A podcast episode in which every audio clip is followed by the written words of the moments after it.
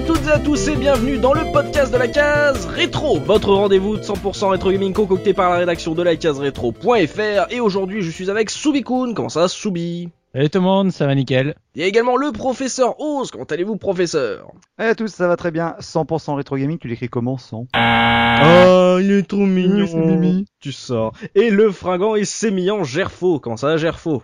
Ça va très bien, salut tout le monde. Et aujourd'hui, messieurs, on va parler de Castlevania, mais pas de n'importe quels épisodes, puisqu'on va opposer euh, Rondo of Blood, épisode euh, PC Engine euh, sorti exclusivement au Japon en 1993, et son remake Vampire's Kiss, sorti lui sur Super Nintendo en 1995. Les deux jeux sont évidemment édités et développés par Konami. Alors, messieurs, on s'intéresse une fois de plus à un duel de versions après la série Contra, après la série Aladdin, c'est donc au tour de la célèbre série Castlevania de passer par ce fameux versus. Donc histoire de se remettre dans le contexte, ma question traditionnelle, quel fut votre tout premier contact avec ces jeux? Et je commence par Subikun. Bon alors déjà il faut savoir que euh, moi la série Castlevania je l'ai commencé très tardivement puisque en fait le premier épisode que j'ai dû faire c'était euh, Circle of Moon sur GBA. Ah oui, quand Donc, c'est Ah oui, quand même. Ouais, c'est pour dire à quel point je m'y suis mis tard. Mm. Et euh, parce que je sais pas pourquoi, c'était une série que tout le monde m'en parlait, mais tu sais, des fois t'as pas envie. Tu dis non, non, je, non, je, je, je snob, je snob. Même, Et même puis, euh, avec, euh, même euh, comme t'étais fan de Metroid et Symphony et of the bah Night, euh, justement, au bout d'un moment, au début, euh, je snobais euh, en tant que pur jeu d'action. Puis après, j'ai des potes qui me disaient, mais tu sais, euh, depuis Symphony of the Night, maintenant, c'est du Metroidvania, tu devrais kiffer et tout. Et donc au bout d'un moment, tu dis bon allez, euh, allez, j'essaye. Mm. Et puis depuis, j'ai fait quasiment tous les épisodes.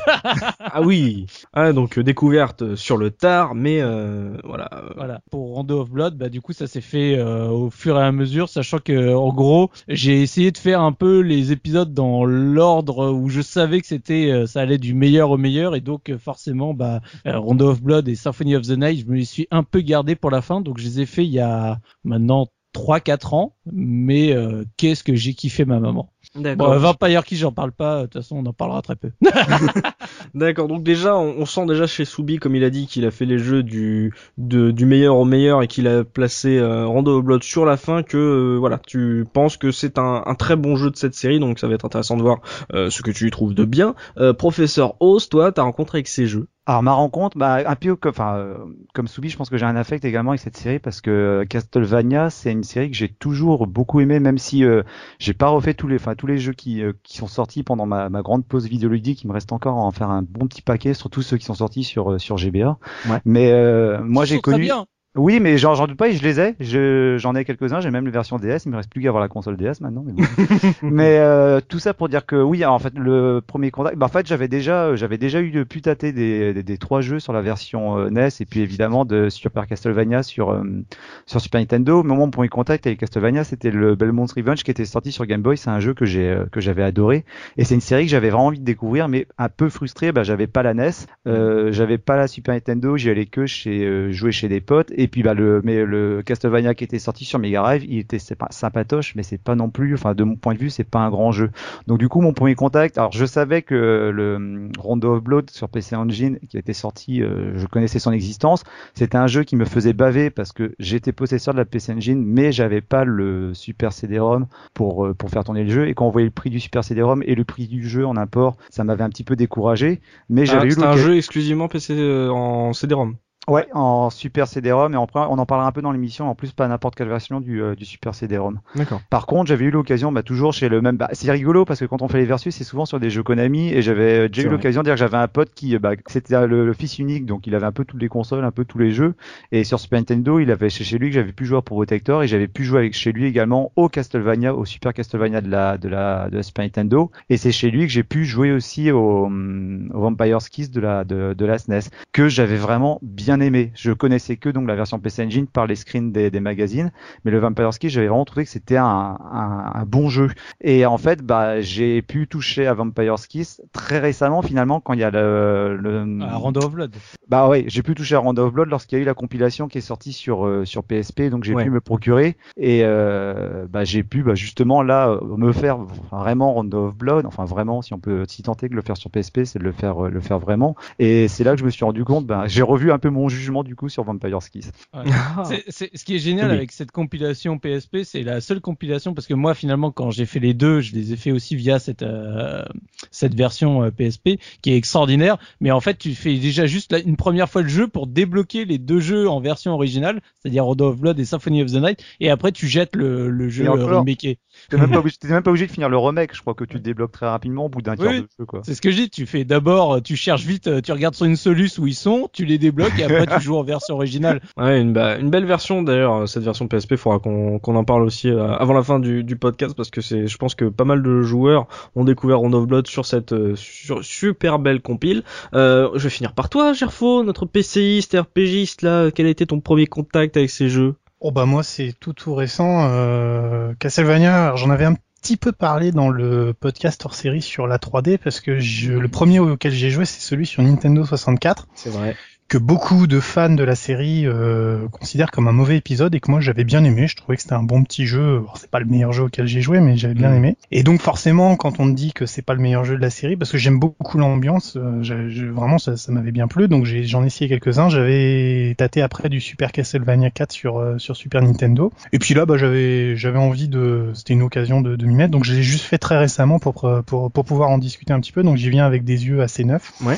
Et bon, je vais, je vais en parler, mais j'apprécie certaines choses et il y a d'autres choses qui passent pas super bien. Mais je pense que c'est parce que vraiment je l'ai pas connu dans le contexte de l'époque. Euh, L'ambiance est toujours sympathique, mais il y a des choix artistiques sur ces versions euh, qui sont sensiblement euh, les mêmes, qui moi m'ont fait rigoler et rigoler un peu moqueur. Donc voilà, j'aurai l'occasion d'y revenir. Voilà, moi c'est toujours pareil, je, je, traverse ça avec euh, 10 ans de retard pour voir un peu ce qui s'est fait de bon, mais mais il y a du plaisir de jeu, puis bon, il y a quand même il y a quand même une sacrée euh, une sacrée euh, ambiance dans ces jeux-là qui mérite euh, qui mérite le coup. Mais je je vais avoir l'occasion de d'y revenir. Donc on a un regard neuf euh, du côté de Gerfo qui, il a précisé, c'est important de le préciser, a découvert Castlevania avec l'épisode Nintendo 64. Euh, messieurs, avant de lancer les, les hostilités, on va jeter un œil à l'arrière de la boîte du jeu avec le pitch, histoire de se souvenir de la manière dont on nous a vendu ce jeu à l'époque. Alors évidemment, comme Round of Blood n'est sorti à l'époque exclusivement qu'au Japon, je vous... et que je ne maîtrise pas vraiment le, le japonais, on va regarder la jaquette de Vampire's Kiss, la jaquette européenne, oui je sais c'est c'est sale, donc sorti elle en 95, deux ans plus tard, donc le fameux remake où on nous je vous l'avoue, c'est une jaquette assez, euh, une, une quatrième de couve assez décevante puisqu'elle ressemble à pas mal de, de quatrième de couve de Mega Drive. C'est un, un- c'est un patchwork de, de traduction, donc c'est un peu décevant. Il y a que trois lignes, donc ça va être assez vite. C'est, nous répète l'histoire finalement. C'est le diabolique comte est de retour à la recherche de sang frais. Aurez-vous le courage d'entrer dans son château? Serez-vous suffisamment fort pour bannir Dracule pour l'éternité Sept niveaux pour frémir jusqu'aux os, fouettés par l'action. On aime bien le jeu de mots à la fin. Euh, Est-ce que pour vous, là franchement, euh, mo- moi je suis très déçu par ça parce que je trouve que l'histoire ne est pas intéressante et que, euh, comme on le dit, c'est une, c'est un jeu qui sort très tard en plus dans la vie de la SNES. Donc, euh, euh, Soubi, toi que tu vois ça euh, à l'époque où ça sort, ça te donnait envie de, de te replonger? Je pense que ça confirme le pourquoi je m'étais pas trop intéressé à la série à l'époque, hein, parce que Mm. franchement, euh, vu les achats à la jaquette que je faisais à ce moment-là, euh, ça me donne pas envie. Non, mais après en plus, il faut voir que malheureusement pour ce jeu, pour Vampire Kiss, c'est qu'il sort à la fin de vie de la Super Nintendo, Mm. ce qui euh, l'aide pas. Je veux dire, quand tu vois la la super jaquette en beau rose, euh, enfin rose violet bien bien, flashy, euh, le- la jaquette derrière avec le texte il te fait bien envie et à la fin de la console quand tout le monde est en train de regarder ce qui se passe sur euh, PS1 et Saturn bon bah, je- euh, on comprend pourquoi euh, peu de gens euh, s'y sont investis à l'époque quoi Exactement. Il y a peu de choses à, à se mettre sous la dent avec euh, avec ce pitch. Bah, on va tout de suite passer au gros du débat.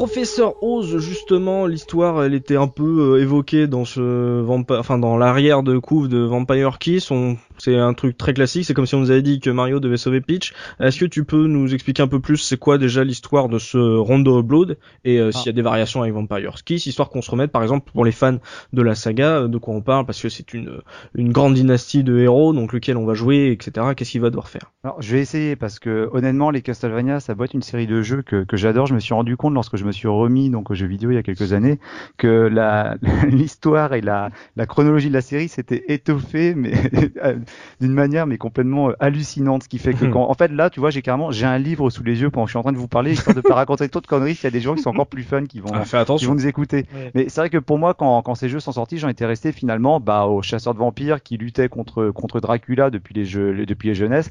Je savais même pas pour vous dire qu'il y avait une histoire de dynastie. Hein. C'est-à-dire que pour moi, le Ah. héros qu'on avait, euh, ça se passe tout à la même époque. mais voilà, pour moi, le, Simon, problème. Bel- le Simon Belmont qu'on avait eu sur NES et après sur Super Famicom, c'était encore le même. Donc je m'étais même pas posé la question pourquoi le mec était habillé différemment. Bon, pour faire simple, euh, il faut savoir que quand même, si j'ai bien suivi la chronologie des, des Castlevania, ça remonte quand même au niveau des dates jusqu'en 1000 et quelques. Bon.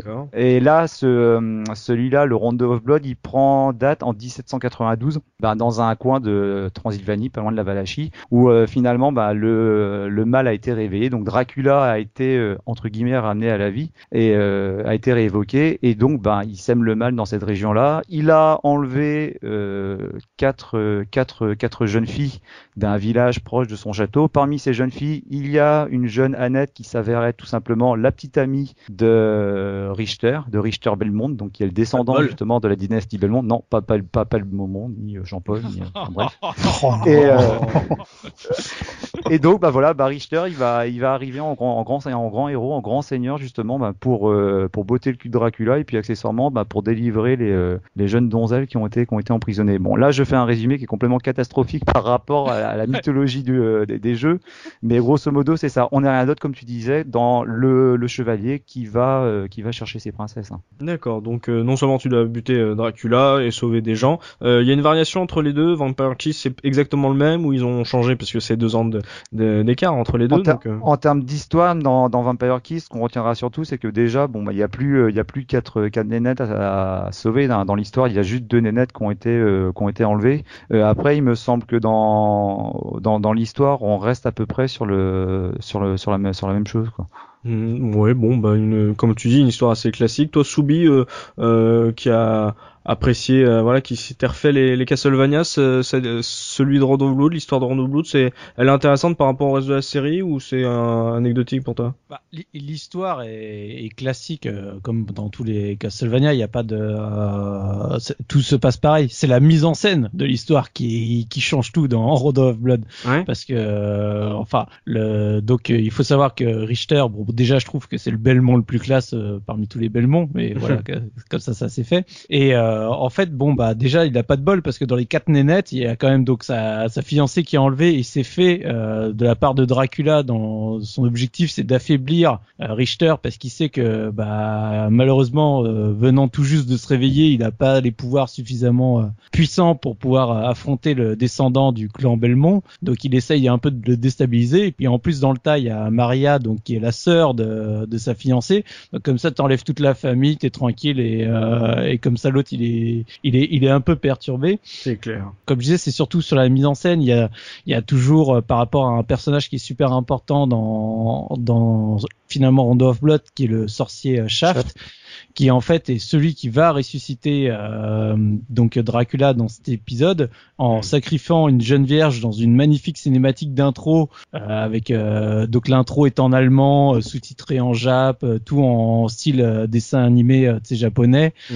euh, qui sur support CD à l'époque, euh, t'a- t'avais jamais vu ça, donc euh, ça, ça claque à mort. Donc il sacrifie la, je- la jeune fille euh, qui du coup euh, fait ressusciter Dracula. Et après ce personnage Shaft, en fait, il va, il va te foutre des bâtons dans les roues euh, régulièrement. Et ce sera un, aussi aussi un des personnages centraux de après Symphony of the Night. Et Richter est également ben, un personnage central dans Symphony of the Night. Donc en gros, euh, Road of Blood, là où c'est aussi extrêmement intéressant, c'est que même si l'histoire en fait est encore euh, relativement euh, menue dans Road of Blood, ils lui ont donné une dimension qui est juste exceptionnelle dans euh, Symphony of the Night, qui est la suite directe de Rondo of Blood. Et c'est pour ça que j'adore cet épisode aussi.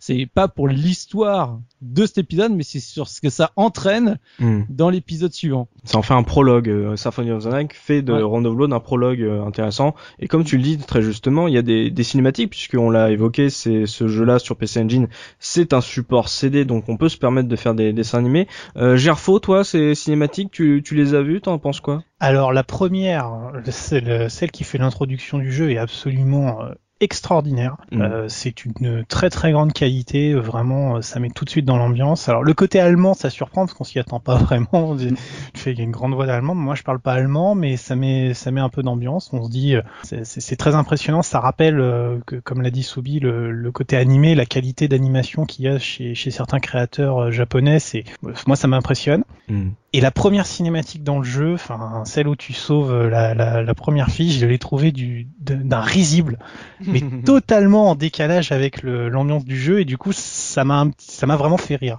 Euh, en fait parce que le, la représentation du, du héros et puis la représentation de Maria sont Mais c'est Richter. De ouais mais non enfin je veux dire la sont- classe. non La il est pas classe je suis désolé il est pas classe Explique-nous ce qui se passe dans cette bah, en fait, alors, je, je- bon, je, je suis pas un spécialiste de, de, de cette culture, donc je, je, je, je pense que je vais dire des, des gros raccourcis, des grosses bêtises, mais disons que l'ambiance qui est posée dans le début du jeu, le, le, le- le tout début du jeu, c'est c'est c'est l'ambiance euh, qu'on imagine dans le dans l'histoire de, de Dracula de Bram Stoker. C'est on a une ambiance euh, sombre, on a un orage, on a un héros qui est perdu, il affronte des des, des, des adversaires très puissants. Et au moment de le délivrer, t'as une petite voix féminine, genre tu sais l'héroïne japonaise euh, kawaii quoi, tu sais vraiment euh, qui a les yeux grands ouverts, voilà qui parle que avec une voix suraiguë absolument euh, et qui, qui, moi me, me sort complètement de l'ambiance et qui pour le coup n'était c'était pas le cas dans le Castlevania 64. Castlevania 64 n'a pas une histoire extraordinaire et le jeu d'acteur est pas terrible, mais au moins il essaye de faire sérieux de bout en bout. Il y a un Mm. truc qui est, qui est génial avec cette intro parce que bah moi franchement, j'ai vraiment découvert je, on parle vraiment de la version pour le coup de la version la version PC Engine. Moi pour le coup, je l'ai découverte cette intro bah oui avec la version PSP et le premier réflexe que j'ai eu lorsque l'intro a démarré avec les voix en allemand, je me suis dit merde, je me suis fait avoir, j'ai acheté une version allemande du jeu. je, suis pas- je suis parti prendre la boîte pour voir donc j'ai une version anglaise en fait du jeu et je me dis ah bah non en fait c'est une version anglaise et en fait j'ai un peu je suis resté bloqué pendant peut-être le temps de l'intro pour me rendre compte en fait non le jeu était normalement en anglais, il y avait juste l'intro qui était en allemand. Donc c'était pour voir à peu près mon niveau d'information. Après là où je rejoins euh, Gerfo, c'est que on est quand même dans un style graphique qui est très proche bah, des, des animes, des animes des années euh, 90. Bon ça après on aime ou on n'aime pas graphiquement, ça a peut-être pris un petit coup de vieux, mais ça reste encore assez agréable à, à regarder au niveau de l'animation et puis de, de l'esthétique. Mm. Par contre, moi s'il y a bien un truc que je ne supporte pas dans cette intro et qui me casse totalement l'ambiance, et donc je rejoins Gerfo par rapport à l'idée que l'intro elle est là pour installer l'ambiance du jeu, c'est que t'as une musique sur cette intro mais qui est totalement insupportable. C'est euh, t'as une musique, t'as l'impression d'entendre de la J-pop, euh, heureusement sans les paroles, Mm. mais euh, qui rythme l'action où tu vois Richter héroïque bah, qui, euh, qui désingue du monstre à tout va avec son avec son vampire killer. Là, alors, la, l'animal, ce que t'as ce que t'as à l'écran est vraiment génial à voir et même Mm. aujourd'hui, bon qu'on aime ou pas le style, je trouve que ça passe encore très bien. Mais cette musique qui suit, ça colle tellement pas avec l'esprit gothique auquel on pouvait être habitué sur les euh, sur la série des Castlevania que ça fait franchement c'est euh, tu te demandes tiens on est parti dans quel trip là? Là, tu me fais pleurer là. Franchement, je suis en train de pleurer parce que c'est vraiment le. Après, c'est oui, euh, forcément moi kiffant tout ce qui est truc bien japonisant. Euh, moi, je trouve parce que on on a un peu mixé en plus là. On parlait de l'intro, puis après on a parlé de la première séquence. Ouais de, voilà, c'est vrai de délivrance de, de Maria, ce qui sont quand même deux séquences différentes. On va pas tout mélanger non plus. Ouais. Euh, pour remettre les, les choses un peu dans, dans le trip, c'est vrai que t'as la toute première séquence avant que t'aies l'écran euh, qui se lance, c'est-à-dire celle où t'as le sacrifice de, de, la, de la nénette, là où c'est Mhm. euh, hyper dark, machin, ambiance, t'as pas t'as pas de musique, euh, etc. Puis après, donc t'as la première séquence quand tu lances le jeu, qui est celle où tu vois le, le village en flammes qui se fait attaquer, où tu vois Annette se faire euh, enlever, même si t'as du mal à comprendre qu'elle se fait enlever. Tu vois tous les monstres, etc. Et tu vois Richter qui sort tel un chevalier. Euh, Le point sur la table. voilà, trop, trop classe, qui, qui éclate tout le monde, qui balance un item crash juste à la fin de la, de la séquence. Et moi, tu vois, justement, ce, cette intro, je l'adore, même si, du coup, je peux comprendre que tu dises, voilà, la musique, ça fait un peu bizarre. Mais moi, je trouve que cette musique, elle te donne une pêche qui est, euh, qui est super sympa, qui colle vachement avec le style animé graphique qui est derrière. Richter, du coup, qui balance ses super et compagnie, t'es là, tu fais, Oh, mais je vais essayer ça dans le jeu tout de suite, putain, ça a trop la classe, vas-y, file-moi le perso, file-moi le perso, j'ai envie de jouer. Ça Et t'impose un juste- personnage, ouais. Voilà, ça t'impose le personnage, c'est pour ça que je dis Richter, il a trop la classe et c'est le Mm. personnage que j'adore. Ouais. Parce que c'est un, c'est un poseur japonais du Mm. début à la fin.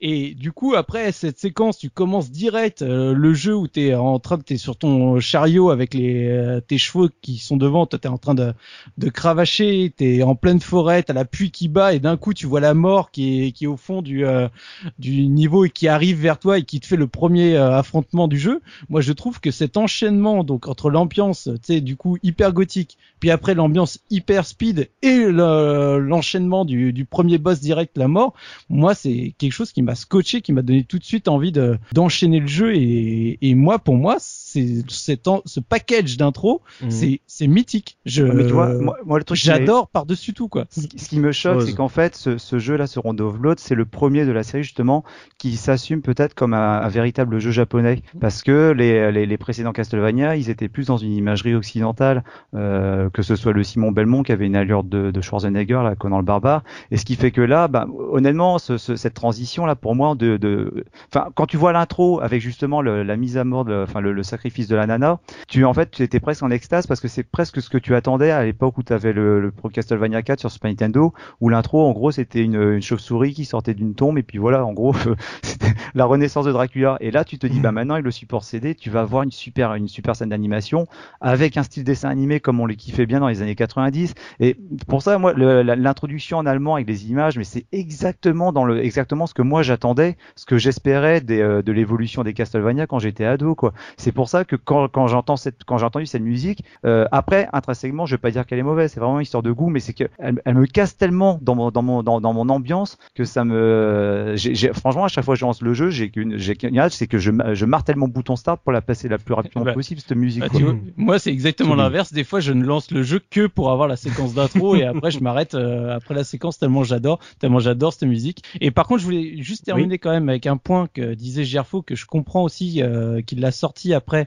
quand tu délivres les nénettes parce que c'est vrai que malheureusement, autant la, cette première séquence d'intro est quand même punchy. Après, t'aimes ou pas la musique, t'aimes la mise en scène ou pas, c'est c'est un cas particulier. Mais après, quand tu délivres les nénettes, surtout les premières, t'as vraiment la séquence où t'arrives, t'es- tu viens de t'affronter, machin, t'as un espèce de cachot, tu l'ouvres et tu vois la nette qui est là. Ah, merci Richter de m'avoir sauvé. Non, mais de rien, tu sais, cling, avec sourire euh, bright, euh, tu sais les les étoiles dans les yeux et, et le bandana qui vole au vent et là tu fais. Oh, Ok, d'accord. Ouais, bon, là, c'est peut-être un peu too much. Et je pense que c'est ça, notamment, que Gerfo a eu un peu de mal à accrocher. Mais moi, la vraie question que j'ai toujours eue au moment où tu délivres les nénettes, c'est qu'en gros, t'as Richter qui fait non, non, je m'occupe de la suite. Et après, toi, tu repars et tu te dis, mais. euh, Tu les laisses là c'est- Tu sais que t'es en plein milieu d'un- d'une zone où t'as des monstres partout. Tu as déjà lutté pour venir et toi, tu te casses comme ça, comme un crevard. Non, mais. Et tu laisses la porte bon. ouverte, en plus. Ouais, mais c'est- en plus ça c'est le c'est aussi le souci de, de tous ces jeux qui étaient faits essentiellement en gameplay, qui ont euh, voulu euh, mettre plus en avant leur, leur histoire et donc leur mise en scène et leur cinématique, où d'un seul coup, en gros, ils, ils créaient des contradictions entre euh, la manière dont tu jouais et euh, l'histoire qui se présentait. Tu- Et justement, ça crée ces, ces petits ces petits moments cocasses. Et euh, c'est c'est marrant votre discussion parce que moi j'ai l'impression qu'on a eu la même sur Val- Valkyrie Profile, la manière dont les Japonais ont, pa- parlé de la justement de la mythologie nordique, ça avait fait tiquer euh, Gerfo aussi à l'époque. Il Ouais, a les mêmes je- problèmes. Je Oui. pense, mais je pense que c'est voilà, c'est c'est exactement ça. C'est que j'ai- j'ai pas de problème avec euh, la, la narration japonaise. J'ai un problème entre euh, certaines représentations, le, décalage en fait qui, qui existe parfois entre le sérieux d'un thème et la représentation qui se veut très légère. Et c'est c'est un c'est un défaut que je retrouve parce que c'est vra- vraiment la séquence d'intro, elle est elle est vraiment très forte. Elle correspond à ce que j'attends d'une thématique euh, Dracula au sens euh, Bram Stoker, sérieuse, euh, gothique, noire, euh, voilà.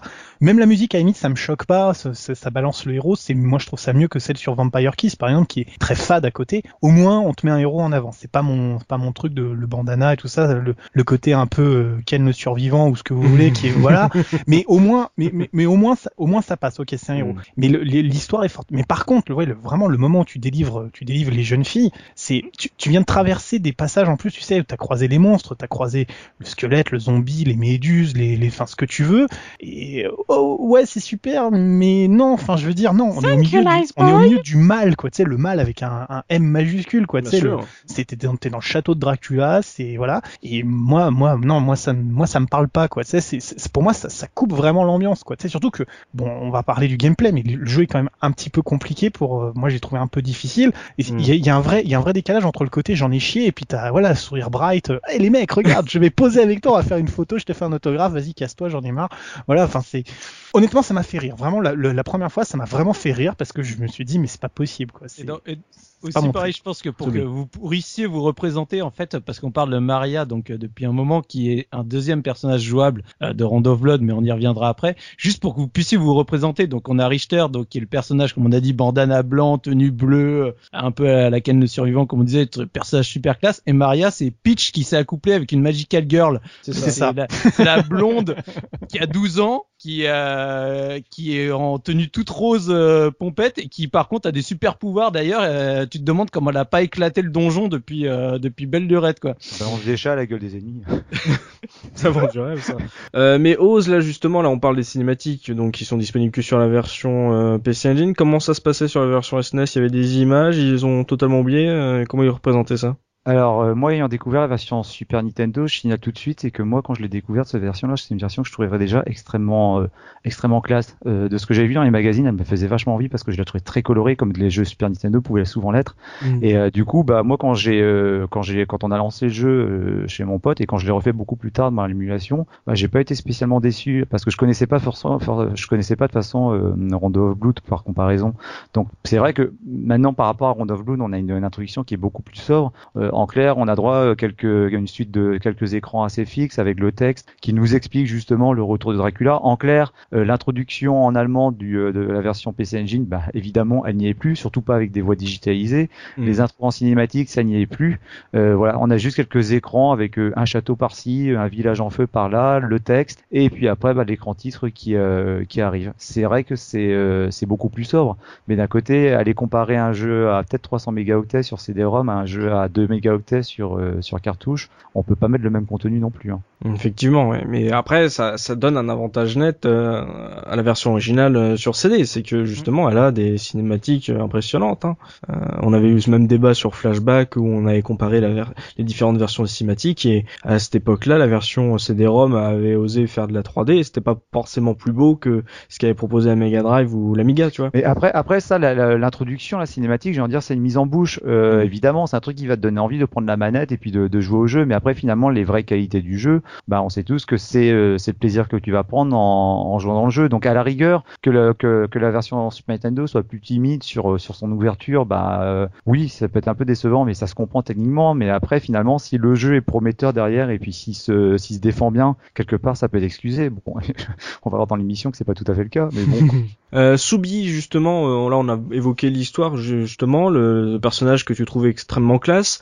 Euh, en termes de d'environnement, tout au long de l'histoire, est-ce que c'est varié? Ce que propose Konami sur euh, ce Rondo Blood euh, euh, par rapport à ce que tu as fait aussi dans, dans le reste de la, la série? Qu'est-ce que t'en penses justement de, du déroulé de l'environnement? Bah après, j'ai envie de dire justement, comme tu dis par rapport au reste de la série, moi ce que j'aime dans Castlevania, c'est justement c'est une série qui a beaucoup d'environnements qui sont très variés. Alors après, tu retrouves toujours un peu les les grandes familles euh, avec certains épisodes, mais ce que j'aime beaucoup dans dans ce Round of Blood ou même euh, du coup dans la version Va- Vampire Kiss, c'est que tu commences pas tout de suite euh, dans le château. Hmm. T'es- Tu sais, tu, tu vois tout le pèlerinage que tu as à faire. Tu commences dans un peu le village en flammes et puis tu vas progresser petit à petit, tu vas avancer dans les différents environnements qui te rapprochent du château. Et une fois que tu es dans le château, après, bah tu, à force, je mélange un peu aussi les épisodes.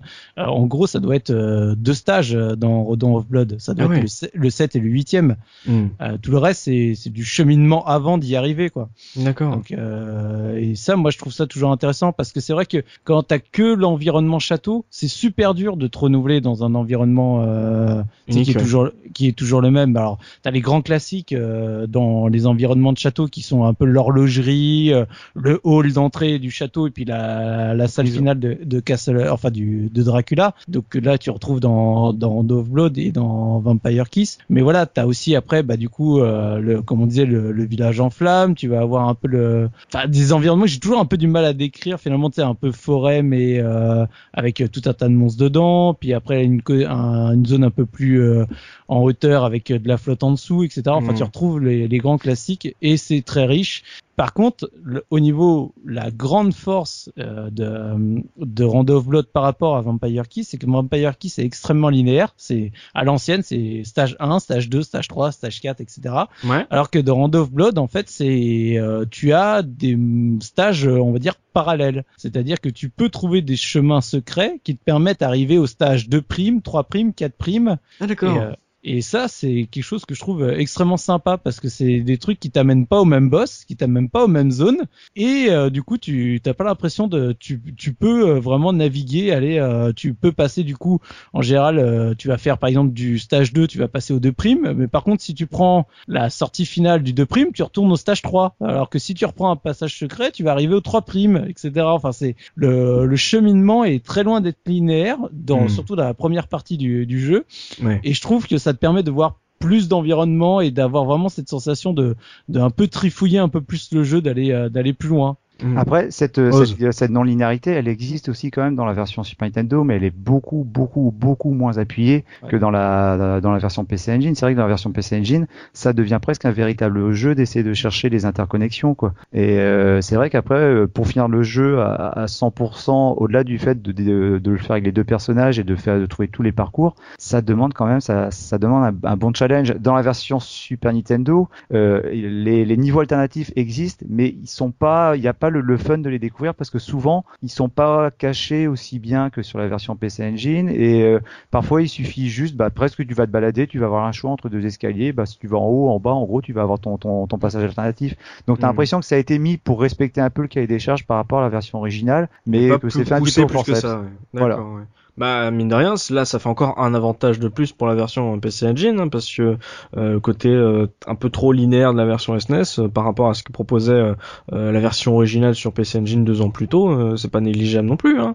Euh, c'est un, un, pla- un plaisir de, de joueur aussi de, de se dire que euh, on a le choix d'aller en haut ou en bas. C'est c'est c'est bête comme à dire, mais c'est un il y a- truc important. Il y, y a juste un truc concernant le fait que ce soit des, des, des, des niveaux secrets euh, pour la version PC Engine, c'est-à-dire que c'était quand même les, joueurs savaient quand même qu'il y avait des, chemins alternatifs parce que c'était présent dans le manuel. Mm. C'était expliqué dans le manuel. Après, le cheminement pour trouver ces, ces passages alternatifs n'était pas expliqué, c'était à la surprise du joueur. hein. C'est- super dur parce que moi, je, je, je le savais pas.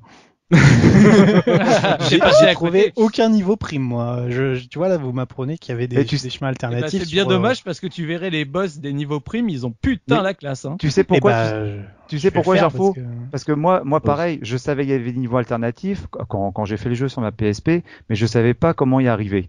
Euh, le, le truc, c'est que, alors sans vouloir spoiler les auditeurs, j'ai découvert sous le, pre- le, le, le- le premier niveau alternatif, je l'ai découvert de manière vraiment toute conne. C'est-à-dire que j'ai fait une fausse manip à un moment dans un niveau, j'ai pensé que j'avais loupé ce que je voulais faire, et il s'avère que bah euh, finalement je me suis retrouvé dans un niveau alternatif. Et ce qui est même hallucinant, c'est que, alors depuis que je le fais sur PSP, je me suis toujours fait un devoir de pas aller voir de solutions sur internet. J'ai vraiment envie d'essayer de, de le jouer au, au mieux. Je l'ai fini avec Maria, mais je l'ai pas fini encore avec euh, avec Richter. Mhm. Et euh, pas plus tard que la dernière fois que j'ai dû y toucher, c'était euh, peut-être euh, il y, a, il y a quelques mois. Et euh, c'est vraiment quand j'ai pas touché au jeu depuis quelques temps, ce que je fais, c'est que systématiquement, je reprends le jeu depuis le début, et que, que ce soit Richter, avec Richter ou avec Maria. Et Comme dès l'un des voilà, et dès l'un des premiers niveaux, sachant que tu as quand même un moyen de sauvegarde qui permet de reprendre un peu quand tu veux. Hein. Ah. Mais, quand, voilà, mais quand j'y ai pas touché depuis longtemps, à chaque fois pour le plaisir, je me le remets depuis le début.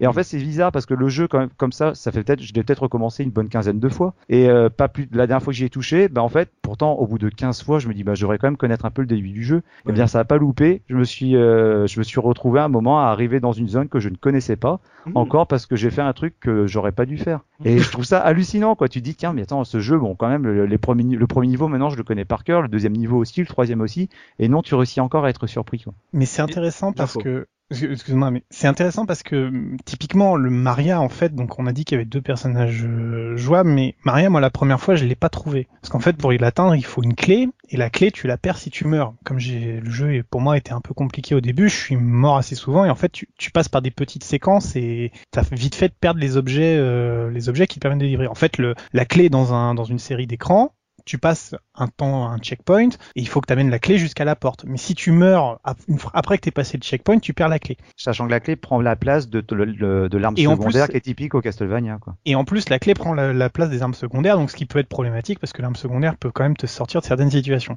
Et en fait, euh, moi au début, bah Maria, je l'ai pas délivré la première fois. Et avec euh, avec Richter, je suis pas allé super loin. Donc après, j'ai recommencé le jeu, puis je me suis souvenu de la clé. Je me suis dit, allez, je vais essayer de prendre la clé, puis de pas déconner. Et donc j'ai réussi à délivrer Maria. Et rien que ça, en fait, euh, ça représente euh, peut-être 5 minutes de jeu, mais c'est déjà un vrai plaisir de se dire, allez, j'y- arrive. Et puis je voilà. Mais en même temps, le jeu te bloque pas, c'est-à-dire ça, ça reste un, il y a un petit plaisir d'exploration dans, dans le jeu qui est qui est super sympa. Et euh, bon, il se trouve qu'après Maria en plus c'est beaucoup plus facile euh, Mmh. à jouer, donc euh, personnage cheaté, quoi. voilà, c'est donc en fait, on t'es quand même récompensé d'avoir persévéré pour essayer d'atteindre ça. Mais voilà, c'est quand même intéressant parce que ça, ça- c'est c'est des petits indices. On te dit vraiment rien du tout. Il n'y a pas d'indication. Le chemin, au final, le- la cellule, elle est sur le plan en bas, mais tu peux passer en haut et, et tu, tu la vois jamais, quoi. Oui. Donc c'est très facile de passer à côté, mais pourtant ça t'incite beaucoup et c'est c'est très gratifiant. Et ça, c'est vrai- ça c'est quand même plutôt cool en termes de gameplay. Moi, je, moi, moi, ça me plaît bien ce, genre de petits défis. Il y a autre chose auquel je pense qui titille justement la curiosité quand tu joues au jeu et quand tu débloques au fur et à mesure les niveaux, c'est qu'en fait, comme je disais tout à l'heure, quand tu quand tu lances le jeu, tu as un système de sauvegarde qui te permet après de reprendre à peu près au, au niveau que tu as déjà En fait, tu as une sorte de petite carte qui apparaît au début où tu, sélectionnes le niveau que tu vas par lequel tu vas commencer et également bah, éve- éventuellement le personnage avec lequel tu vas jouer si tant est que tu débloqué Maria. Et au fur et à mesure que tu avances et que tu dé- débloques les chemins alternatifs, tu vois justement les liens qui apparaissent entre ces différents niveaux. Et il y a un truc que je trouve génial, c'est que sur chaque niveau, ils te mettent en fait euh, une petite ombre qui représente le, le boss que Boss. tu vas que tu vas affronter. On va t'en Mm. parler tout à l'heure et on va en parler tout à l'heure. Et ce que j'adore, c'est que parfois le, le boss, il est représenté juste sous une ombre. Et moi, ça m'arrivait des fois de regarder l'ombre, et je dis tiens, cette ombre là, ça me dit rien parce que du coup, comme tu as des chemins alternatifs, tu as des boss alternatifs aussi par niveau. Et donc tu te dis tiens, j'ai déjà affronté le Minotaur, mais alors c'est quoi l'autre boss et tout? Tiens, l'ombre, je vois pas trop à quoi ça ressemble. Mmh. Et franchement, ça, ça joue vachement pour motiver le joueur à essayer de, de, de fouiller au mieux possible le niveau pour aller te, affronter cet adversaire. Quoi. Totalement. Et après, dans ce genre de jeu, après, t'as un syndrome inverse qui est le, le syndrome de, de la recherche aiguë, euh, comme ça arrive souvent dans ce genre de jeu à l'époque. C'est-à-dire, un, déjà de départ, avec ton fouet, tu t'amuses à taper partout. On ne sait jamais. tu euh, il n'existe plus un seul mur qui est, qui est véritable. Seul mon fouet me, me dira si, si c'est vrai ou pas. Donc tu, tu commences à vraiment taper partout où tu peux. Et après, Mm. t'as le syndrome des trous aussi. T'es là, tu fais. Alors, est-ce Voilà. que celui-là, je peux me jeter dedans ou pas? Allez. Ah bah je suis mort. Ah bah c'est con. Et celui-là Ah bah tiens, je tombe sur un personnage qui m'amène au niveau suivant. Ah bah c'est ballot quand même. Bah, si j'avais pas sauté dedans, j'aurais pas su. Mmh, ça. du, du coup, chaque trou euh, te semble, tu te dis bon, non, je vais pas les faire tous quand même. Et puis souvent, en fait, tu découvres Ah si. aussi en, en- en tombant aussi par hasard, tu vois, t'es- t'as un ennemi qui te fait tomber. Oh bah tiens, oh bah il y avait un truc ici. Oh bah c'est marrant. Oh bah finalement, je vais continuer par là. Ah, moi, j'en suis venu à noter sur un papier dans tel niveau. Alors, je, je suis déjà tombé dans le premier trou, ça n'a rien fait. Deuxième trou, j'essaye. Troisième trou. Troi- Troisième statue de gargouille à droite, euh, faites deux Voilà. pas en avant et Et il y avait, et il y a même des trucs des fois où j'ai toujours pas compris à quoi ça sert. Il y a, euh, il y a un niveau. Alors autant dans la dans le dans le, le- la version remake sur PSP, euh, ils ont rajouté des petites euh, des petites features justement ou euh, qui sont peut-être qui qui rajoutent peut-être en compréhension sur le jeu. Mais je crois que c'est dans le niveau de la de la chapelle où il y a une sorte de cloche a priori qu'on peut qu'on peut faire sonner qui débloque des bonus. Mais à ce moment-là, tu affrontes un ennemi qui fait tomber sa tête et après tu peux t'amuser à jouer au foot en avec le crâne de de de, de cet ennemi. J'ai toujours pas compris à quoi ça sert. C'est peut-être juste un délire des développeurs, mais là, je suis en train de, mais tu peux t'amuser à le faire voler en le fouettant. Ah bah oui, c'est sympa, c'est un moteur physique là-dedans. Ouais, je monsieur, suis, perso- bah oui. je suis persuadé qu'il y a un truc derrière. Et euh, à chaque fois, je passe 20 minutes sur cette zone-là simplement à fouetter et puis à jongler avec le- la tête de, de l'ennemi, quoi. Ouais, tu as, tu as des, des loisirs un peu, Voilà. pa- un peu particuliers, euh, Enfin, professeur. 40 heures sur le jeu, hein, 40 heures. Donc euh, là, on a passé euh, les environnements, on va s'intéresser au cœur du jeu, le gameplay. euh, bien sûr, en 91 est sorti un jeu sorti qui s'appelle Super Castlevania 4, euh, qui n'a rien apporté à la série évidemment, sachons-le. Hein. Que dalle, rien du tout. Donc euh, euh, ces jeux en sont les héritiers, mais jusqu'à quel point euh, Professeur Oz en termes de, de gameplay pur, qu'est-ce qu'ils apportent en plus Le Rondo of Blood évidemment euh, de base euh, par rapport à ce Super Castlevania 4, qu'est-ce qu'ils apportent de plus au gameplay? Et après, quelles seront évidemment les, les différences entre le Rondo of Blood et le Vampire's Kiss, euh, son remake? Alors très compliqué pour pour moi parce que en, en clair pour moi la transition se ferait pas par rapport à Castlevania 4 mais par rapport à Castlevania 3. Euh, Castlevania 4, euh, on sait que c'est plus ou moins un remake pour la Super Nintendo du premier Castlevania sur euh, sur euh, sur la NES et du coup il avait apporté des, des idées de gameplay qui étaient intéressantes comme l'utilisation du fouet dans les euh, dans les diagonales, le fait de s'en servir comme grappin, des Mhm. trucs qui étaient vraiment sympas pour la progression du jeu. Et le premier réflexe quand tu joues à Rondo of Blood ou à son itération sur Super Nintendo à Vampire Kiss, c'est de te dire mais pourquoi ils ont enlevé toutes ces bonnes idées? Pourquoi ton personnage il peut plus que tirer le, le fouet euh, à droite et à, à gauche? Euh, Pourquoi il peut plus s'accrocher au grappin Euh, Et là tu te demandes mais c'est quoi le trip? Euh, Pourquoi ils ont retiré des, euh, des actions, des possibilités qui, euh, qui fonctionnaient bien et puis qui fluidifiaient le gameplay, sachant que les Castlevania ils ont toujours eu une jouabilité qui était très particulière, un peu à l'instar de, de, de Goose and Ghost. C'est-à-dire qu'il y a un moment, t'as beau te dire que la, la jouabilité, tu dis plus la jouabilité est à chier, tu dis qu'elle est particulière. C'est ça. tu- Il faut s'y faire. Il est où exactement- mon air control Bordel de Mais- merde c'est exactement ça, c'est que tu te dis, bah finalement, quand je joue à un Castlevania ou quand je joue à un Goose and Ghost, je sais à quoi m'attendre. Donc euh, il faut que j'a- j'appréhende correctement le, le gameplay. Le personnage qui traîne des pieds comme s'il avait mis les pantoufles pour aller chez mémé, bah tu t'y habitues. Euh, le, le, le saut où il retombe comme un phare à, repasser, tu t'y habitues. Mais là, franchement, mon premier réflexe sur Vampire Kiss, ça avait été de me dire, mais pu- punaise, mais pourquoi on peut plus shooter en diagonale? Les têtes de méduse, maintenant, elles, elles m'emmerdent encore plus. Et euh, bah, pour la version Rondo of Blood, c'est le même principe. Mais ce que j'ai pas dit, c'est que hum, moi, le Super Castlevania, c'est pas un jeu que j'aime particulièrement. Euh, c'est un jeu que j'ai toujours trouvé assez ennuyeux et, euh, et assez austère. Donc du coup, euh, ce que j'avais perdu finalement en termes de gameplay sur euh, Vampire Kiss ou sur Rondo of bah, je le retrouvais au niveau de l'ambiance, au niveau des couleurs, des graphismes, des animations. Et pour moi, finalement, j'ai réussi à compenser cette perte au niveau du gameplay. Mais par contre, pour moi, le véritable héritage, il se fait par rapport au Castlevania 3 de la, de la NES, parce que finalement, euh, le, le Castlevania 3 de la NES, il y avait déjà des, des, des nouveautés, le fait d'avoir la progression dans les niveaux, le fait d'avoir des personnages qui venaient accompagner le héros, et c'est des choses finalement qui euh, qu'on trouve en héritage dans, dans Rondo of Blood et dans Vampire Kiss. Et pour moi, Super Castlevania finalement, c'est une parenthèse dans la dans la série qui était là en fait comme une démo technique pour la Super Nintendo, mais en soi, c'est pas forcément par rapport à cet épisode-là que j'irais comparer le les deux jeux dont on parle. C'est Mm. c'est là où je suis pas To tout à fait d'accord avec toi. Alors, euh, il, faut, il faut vraiment comprendre que malheureusement, bah, Rondo of Blood, en termes d'innovation par rapport à Super Castlevania 4, malheureusement, il y a une régression de- par rapport au personnage. Je parle vraiment par rapport au personnage, par rapport à ce que tu peux en faire. Parce que, certes, oui, Super Castlevania 4 est une démo technique. C'est un, c'est un remake gonflé aux hormones de- du mode 7 pour faire plaisir à, à Looping, euh, parce que c'était vraiment une démo technique, mais en même temps, il y avait des vrais ajouts, comme euh, l'a dit euh, Oz, parce que le, le, le multidirection, le, le fouet dans les huit directions, le, tout ce, ce genre d'innovation, c'était quand même quelque chose qui est extrêmement important, qui est perdu, qui est perdu. Pourquoi? Bah parce que euh, on est sur PC Engine, PC Engine, et bah c'est pas la même manette, euh, t'as pas le même nombre de boutons, et donc euh, à un moment t'arrives à un choix, c'est-à-dire est-ce que tu continues à un gameplay bah, qui était comme justement sur les 8 bits ou euh, console portable, c'est-à-dire à deux boutons et ta croix directionnelle, ou est-ce que finalement bah maintenant que t'as sorti Super Castlevania 4, t'essayes d'adapter des nouveautés, mais dans ces cas-là, bah le choix que t'es obligé de faire, c'est-à-dire virer les armes secondaires parce que dans ces cas-là tu peux plus t'en servir à cause Mhm. du nombre de boutons. Tu vois, c'est ils ont dû se faire un choix, c'est-à-dire est-ce que je garde le 8 directions, est-ce que je garde les armes secondaires, qu'est-ce qui est finalement le plus le plus à l'essence de, de la série? Là, il y a eu un vrai choix. Par contre, Parce que le juste, pro- juste, juste qu'on rappelle un truc Ouais. pour les gens qui connaîtraient pas, l'arme secondaire dans les Castlevania, ça, ça s'est toujours déclenché en faisant haut avec la, la croix et le, le bouton d'action. Mm. Donc forcément, le tir en diagonale sur Super Castlevania, ça empêchait ça. Du coup, les, les, les armes secondaires avaient été euh, mises sur un sur un Sur un troisième bouton. bouton. Ce que tu ne peux pas faire dans le cas de, de Rondo. Blood.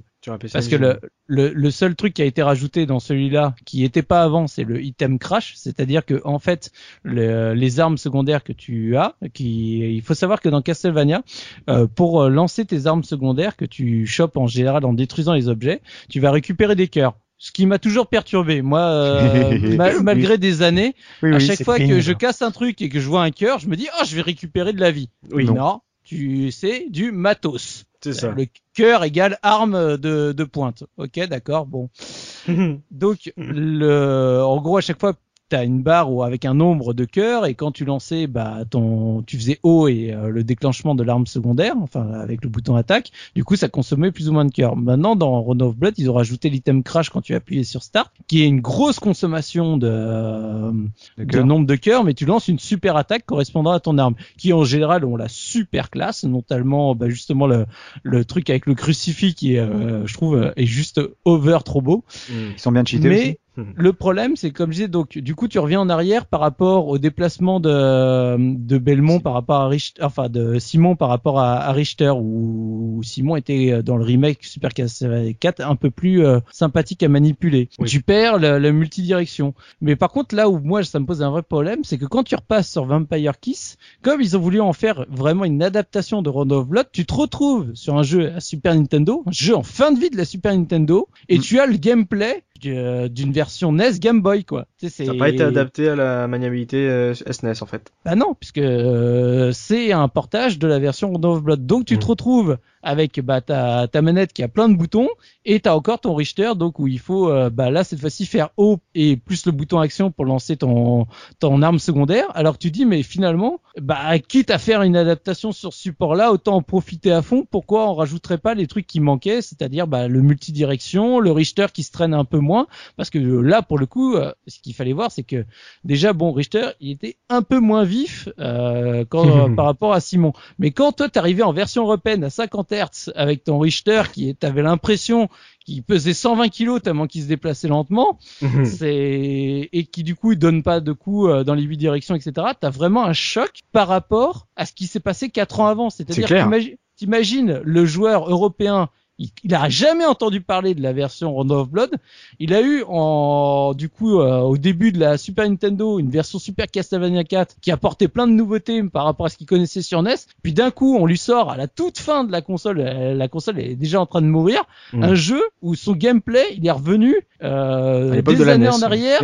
Je peux t'assurer qu'à l'époque, quand on l'a fait, quand on l'a fait avec mon pote, euh, mon pote quand il avait acheté, il était euh, presque dégoûté parce que euh, il comprenait pas, il comprenait pas ce retour en arrière. Il avait déjà le Super Castlevania et euh, il s'attendait, tu sais, le premier réflexe c'est tiens, euh, t'as un ennemi qui arrive, tu tires en diagonale, mais qu'est-ce qu'il fait là? Il tire pas en diagonale. Et tu sais, t- forcément, tu crées une frustration, tu crées un énervement. Alors après, en, avec le temps, en se disant, bah, t'as un, un jeu, on a comment le faire, on, a- on, a- on, a- on va quand même le faire. On a, on a, re- on a réussi justement à, à prendre du plaisir dessus. Ce qui est d'autant plus étrange, c'est que quand on dit que c'est un portage à la version PC Engine, le, sur PC Engine, ce gameplay là, justement, avec le, le, le tir en diagonale qui n'existe plus, finalement, il est adapté au level design, au comportement des ennemis. Et quand le jeu est adapté sur Super Nintendo, il réadapte le, le level design. Les niveaux ne sont pas pareils, ils sont pas agencés de la même manière. Donc finalement, euh, quitte à changer la- la- l'architecture des niveaux, bah, ils auraient pu faire en sorte que le gameplay suive un petit peu aussi de ce côté-là. C'est pas ils Donc, auraient pu, ils auraient dû. Ils auraient dû. Moi, je, je trouve que c'est une faute euh, impardonnable de la part de Konami.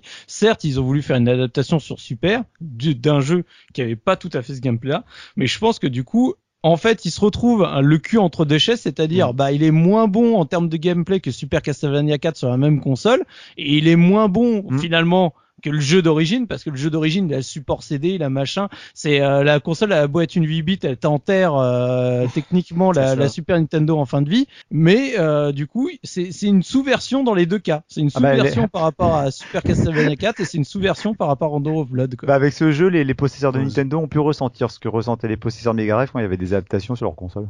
Oh, pas, c'est pas loin, mais euh, c'est le problème, comme le, l'a très justement dit Soubi, c'est que t'arrives 4 ans avec un jeu qui avait imposé de nouvelles bases et que comme, comme on n'était pas tous au fait des sorties euh, japonaises de la PC Engine, tu peux pas te dire ah oui mais c'est parce que c'est un jeu adapté à la PC Engine. Tu vois un truc qui est en régression par rapport à ce que t'as connu il y a 4 ans au début de la SNES. C'est Mhm. totalement illogique. Et puis même, enfin, je veux dire, je- je- je- j'entends parler, moi j'ai pas vu le contexte à l'époque, mais c'est exactement la même tendance que dans le gameplay moderne où c'est vraiment l'adaptation feignante, c'est-à-dire euh, on peut comprendre qu'il y a une envie de fidélité, mais tu peux pas accepter de pas au moins essayer de corriger. C'est exactement ce qu'a dit Soubi tout à l'heure. C'est euh, il y a des boutons qui ne servent à rien. C'est pas acceptable, je veux dire, dans un jeu euh, qui est pas non plus euh, voilà qui, qui propose des choses. De mettre des combinaisons de touches au lieu d'utiliser des touches disponibles, ça, ça- c'est vraiment une, Mm. une, une une preuve de feignantise quoi. C'est exactement le, le, le- problème qu'on a vu dans des tas d'adaptations euh, euh, ces dernières années de, de jeux consoles vers du PC où où on fait même pas l'effort de, de s'adapter au support sur lequel on est. C'est vraiment une transcription bête et méchante. C'est vraiment se foutre de la gueule du monde quoi. Enfin, D'autant plus, pour moi. d'autant plus qu'à défaut de faire une version qui était meilleure, parce que ça aurait pas forcément été possible vu le, vu le support de le support cartouche, ils auraient pu en profiter pour euh, corriger des erreurs de gameplay. On sait très bien que les, euh, les Castlevania ont jamais été euh, forcément euh, des, des exemples à suivre de ce côté-là. Comme je disais tout à l'heure, tu t'adaptes au gameplay et tu fais avec. Mm. Mais combien de fois c'est arrivé quand tu joues, quand tu veux, tu sautes, je sais pas, tu veux, tu veux tirer, t'es en train de monter un escalier, tu veux tirer avec ton fouet, et puis par défaut tu déclenches ton arme secondaire parce que tu avais le, le doigt qui était sur le haut. Justement sur Super Nintendo, ils auraient pu profiter du nombre de boutons de la manette pour faire en sorte que ça n'arrive plus. Ça. Tout Donc, à fait. euh, Par contre, Toby. Après, au-delà de ça, il y a quand même quelques ajouts euh, dans les deux versions qui sont pas inintéressantes parce qu'il fallait quand même un peu compenser finalement euh, le fait que Richter se traînait un peu plus et tu retrouves donc quelques euh, quelques éléments euh, notamment donc dans Rono of Blood et dans Vampire Kiss donc le le saut arrière qui est Ah. euh, qui, est- qui est assez sympathique et tu as également pareil je sais plus euh, parce qu'au bout d'un moment je mélange un peu tu sais à force d'avoir fait toutes les versions tu sais plus où, où sont euh, issues les innovations, mais je crois que c'est dans Vampire Kiss où ils gèrent beaucoup mieux les escaliers, où tu peux enfin sauter Ouais. de l'escalier et de faire un et faire un, ton attaque euh, quand t'as un ennemi qui arrive, que plutôt d'être là dans ton escalier Mm. et t'es collé à l'escalier et t'as l'ennemi qui approche et tu fais oh, non mon dieu je suis dans un escalier, je ne peux plus rien faire, tue-moi. C'est peut-être le seul Ouais, intérêt du double saut, c'est que dans un certain niveau, tu as une progression plutôt verticale avec des escaliers. Justement, tu peux t'amuser avec le double saut et en gardant toujours un peu le pad sur le sur vers le haut, bah sauter d'un escalier à un autre en faisant le- l'espèce de salto arrière. Et du coup, c'est vrai que quand tu réussis à le faire, c'est pas forcément aisé. Ça ajoute une certaine classe à la, à la progression. Mais ce double saut, il est, euh, moi, j'ai jamais compris son utilité à ce truc-là. C'est euh, c'est ah, le double- des esquives quoi. C'est Bah, un, un, un dash en arrière finalement. Ouais, mais il y a une sorte de latence justement, et il est pas, il est pas naturel à, à placer parce que quand tu veux, euh, quand tu veux éviter un coup ennemi, bon, t'appuies deux fois sur le bouton saut, donc Richter est obligé de, de faire une sorte de, de pirouette arrière qui est assez classe, où tu le vois qui retombe à genoux avec un léger dérapage. Mais moi, c'est un truc que je m'interdis d'utiliser parce qu'en plus, quand il fait son dérapage, pour peu que tu sois dans un niveau avec des petites plateformes, il glisse à sa réception et il tombe de la plateforme. Euh, son double saut, il a pas une amplitude suffisamment haute pour pouvoir atteindre des fois des plateformes qui sont juste au-dessus parce que tu dis que ça pourrait peut-être servir à ça. Parce que Maria, elle, elle a un double saut qui, pour le coup, et facilite grandement la progression. Euh, honnêtement, ouais, moi j'ai bien compris, il y avait une histoire de- d'esquive, mais franchement, j'ai jamais réussi à m'en servir vraiment de manière efficace dans le jeu. Quoi. Ouais, bah c'est visiblement c'est le fait aussi que, euh, le jeu euh, est un peu lent, enfin le personnage est un peu lent et qu'il y a des innovations en termes de, de level design, mais que ça reste quand même assez archaïque par moment et que bah justement ça peut forcer certains joueurs à, jouer beaucoup plus safe et, à être un peu moins euh, euh, risqués dans leur dans leur manipulation. Ça peut être aussi euh, visiblement ça a été ton cas, c'est de te dire euh, ça me pose plus de problèmes que ça n'en résout si je tente euh, ce genre de, de cabriole euh, dans les niveaux. Donc euh, c'est c'était un équilibre assez assez instable visiblement par rapport à ce que le jeu pouvait, enfin la série a pu proposer en termes de, de fluidité et de maniabilité de de perso. hein. À côté de ça, quand même, parce que moi, Oui, je vois ça avec euh, avec plus de avec- beaucoup plus tard. Hein, je je prends pas dans le contexte de l'époque. Je trouve que ça met aussi un peu dans l'ambiance du jeu. Enfin, moi, j'aime bien euh, j'aime bien le côté maniabilité un peu archaïque parce que ça donne euh, une espèce d'équilibre avec euh, le personnage. C'est-à-dire le personnage est très fort, mais il a ses qualités et ses défauts finalement. C'est-à-dire c'est pas un mec super agile. Il est voilà. Alors, je- je- la régression sur le côté, on peut frapper que dans une seule direction. Ça m'a vraiment fait suer parce que il y a des moments où on aimerait pouvoir taper en diagonale, notamment sur des sur des montres qui ont des patterns un peu euh, genre les méduses, tu sais, qui glissent un peu de haut en bas, qui ont des font des, des sortes de sinusoïdes quand elles se déplacent. Et c'est assez pénible. Mais n'empêche que le côté euh, le héros euh, musculeux n'est pas très agile. Moi, j'ai moi j'ai bien aimé justement comparé Ah ouais. à Maria qui qui elle est euh, bon. Alors c'est vrai, elle est beaucoup trop agile parce qu'elle saute partout. Mais Mm. voilà quoi. C'est c'est- moi moi, moi j'ai bien aimé ça, ça. Ça met de la difficulté. J'ai mis beaucoup de temps à m'y faire, mais j'ai- mais c'est plaisant à jouer, moi je trouve. D'accord, la, le- la rigidité, la difficulté euh, de déplacement ça pour toi c'était un Dans, un dans- challenge. dans un Castlevania, je trouve que ça a son charme. Ah ouais, d'accord. Oui, mais toi, tu es un fan de Demon Souls. Dark Soul, ouais, bah j'aime beaucoup Dark Soul, mais mm, ouais, ça, oui peut-être, peut-être que ça fait partie du, ça fait peut-être partie du trip. J'avais, j'avais pas envisagé ça comme ça, c'est vrai, mais euh, ça, ça fait peut-être partie du trip, en effet. Vous l'avez mentionné, messieurs, tout au long de cette introduction justement de certains personnages jouables, donc on va quand même y en parler. Euh, Soubi, là, donc la version PC Engine a deux persos jouables, contrairement à, à son remake euh, SNES. Ouais, euh, bah sur SNES t'as que Richter. Bon après moi j'aime beaucoup Richter donc ça, ça me va.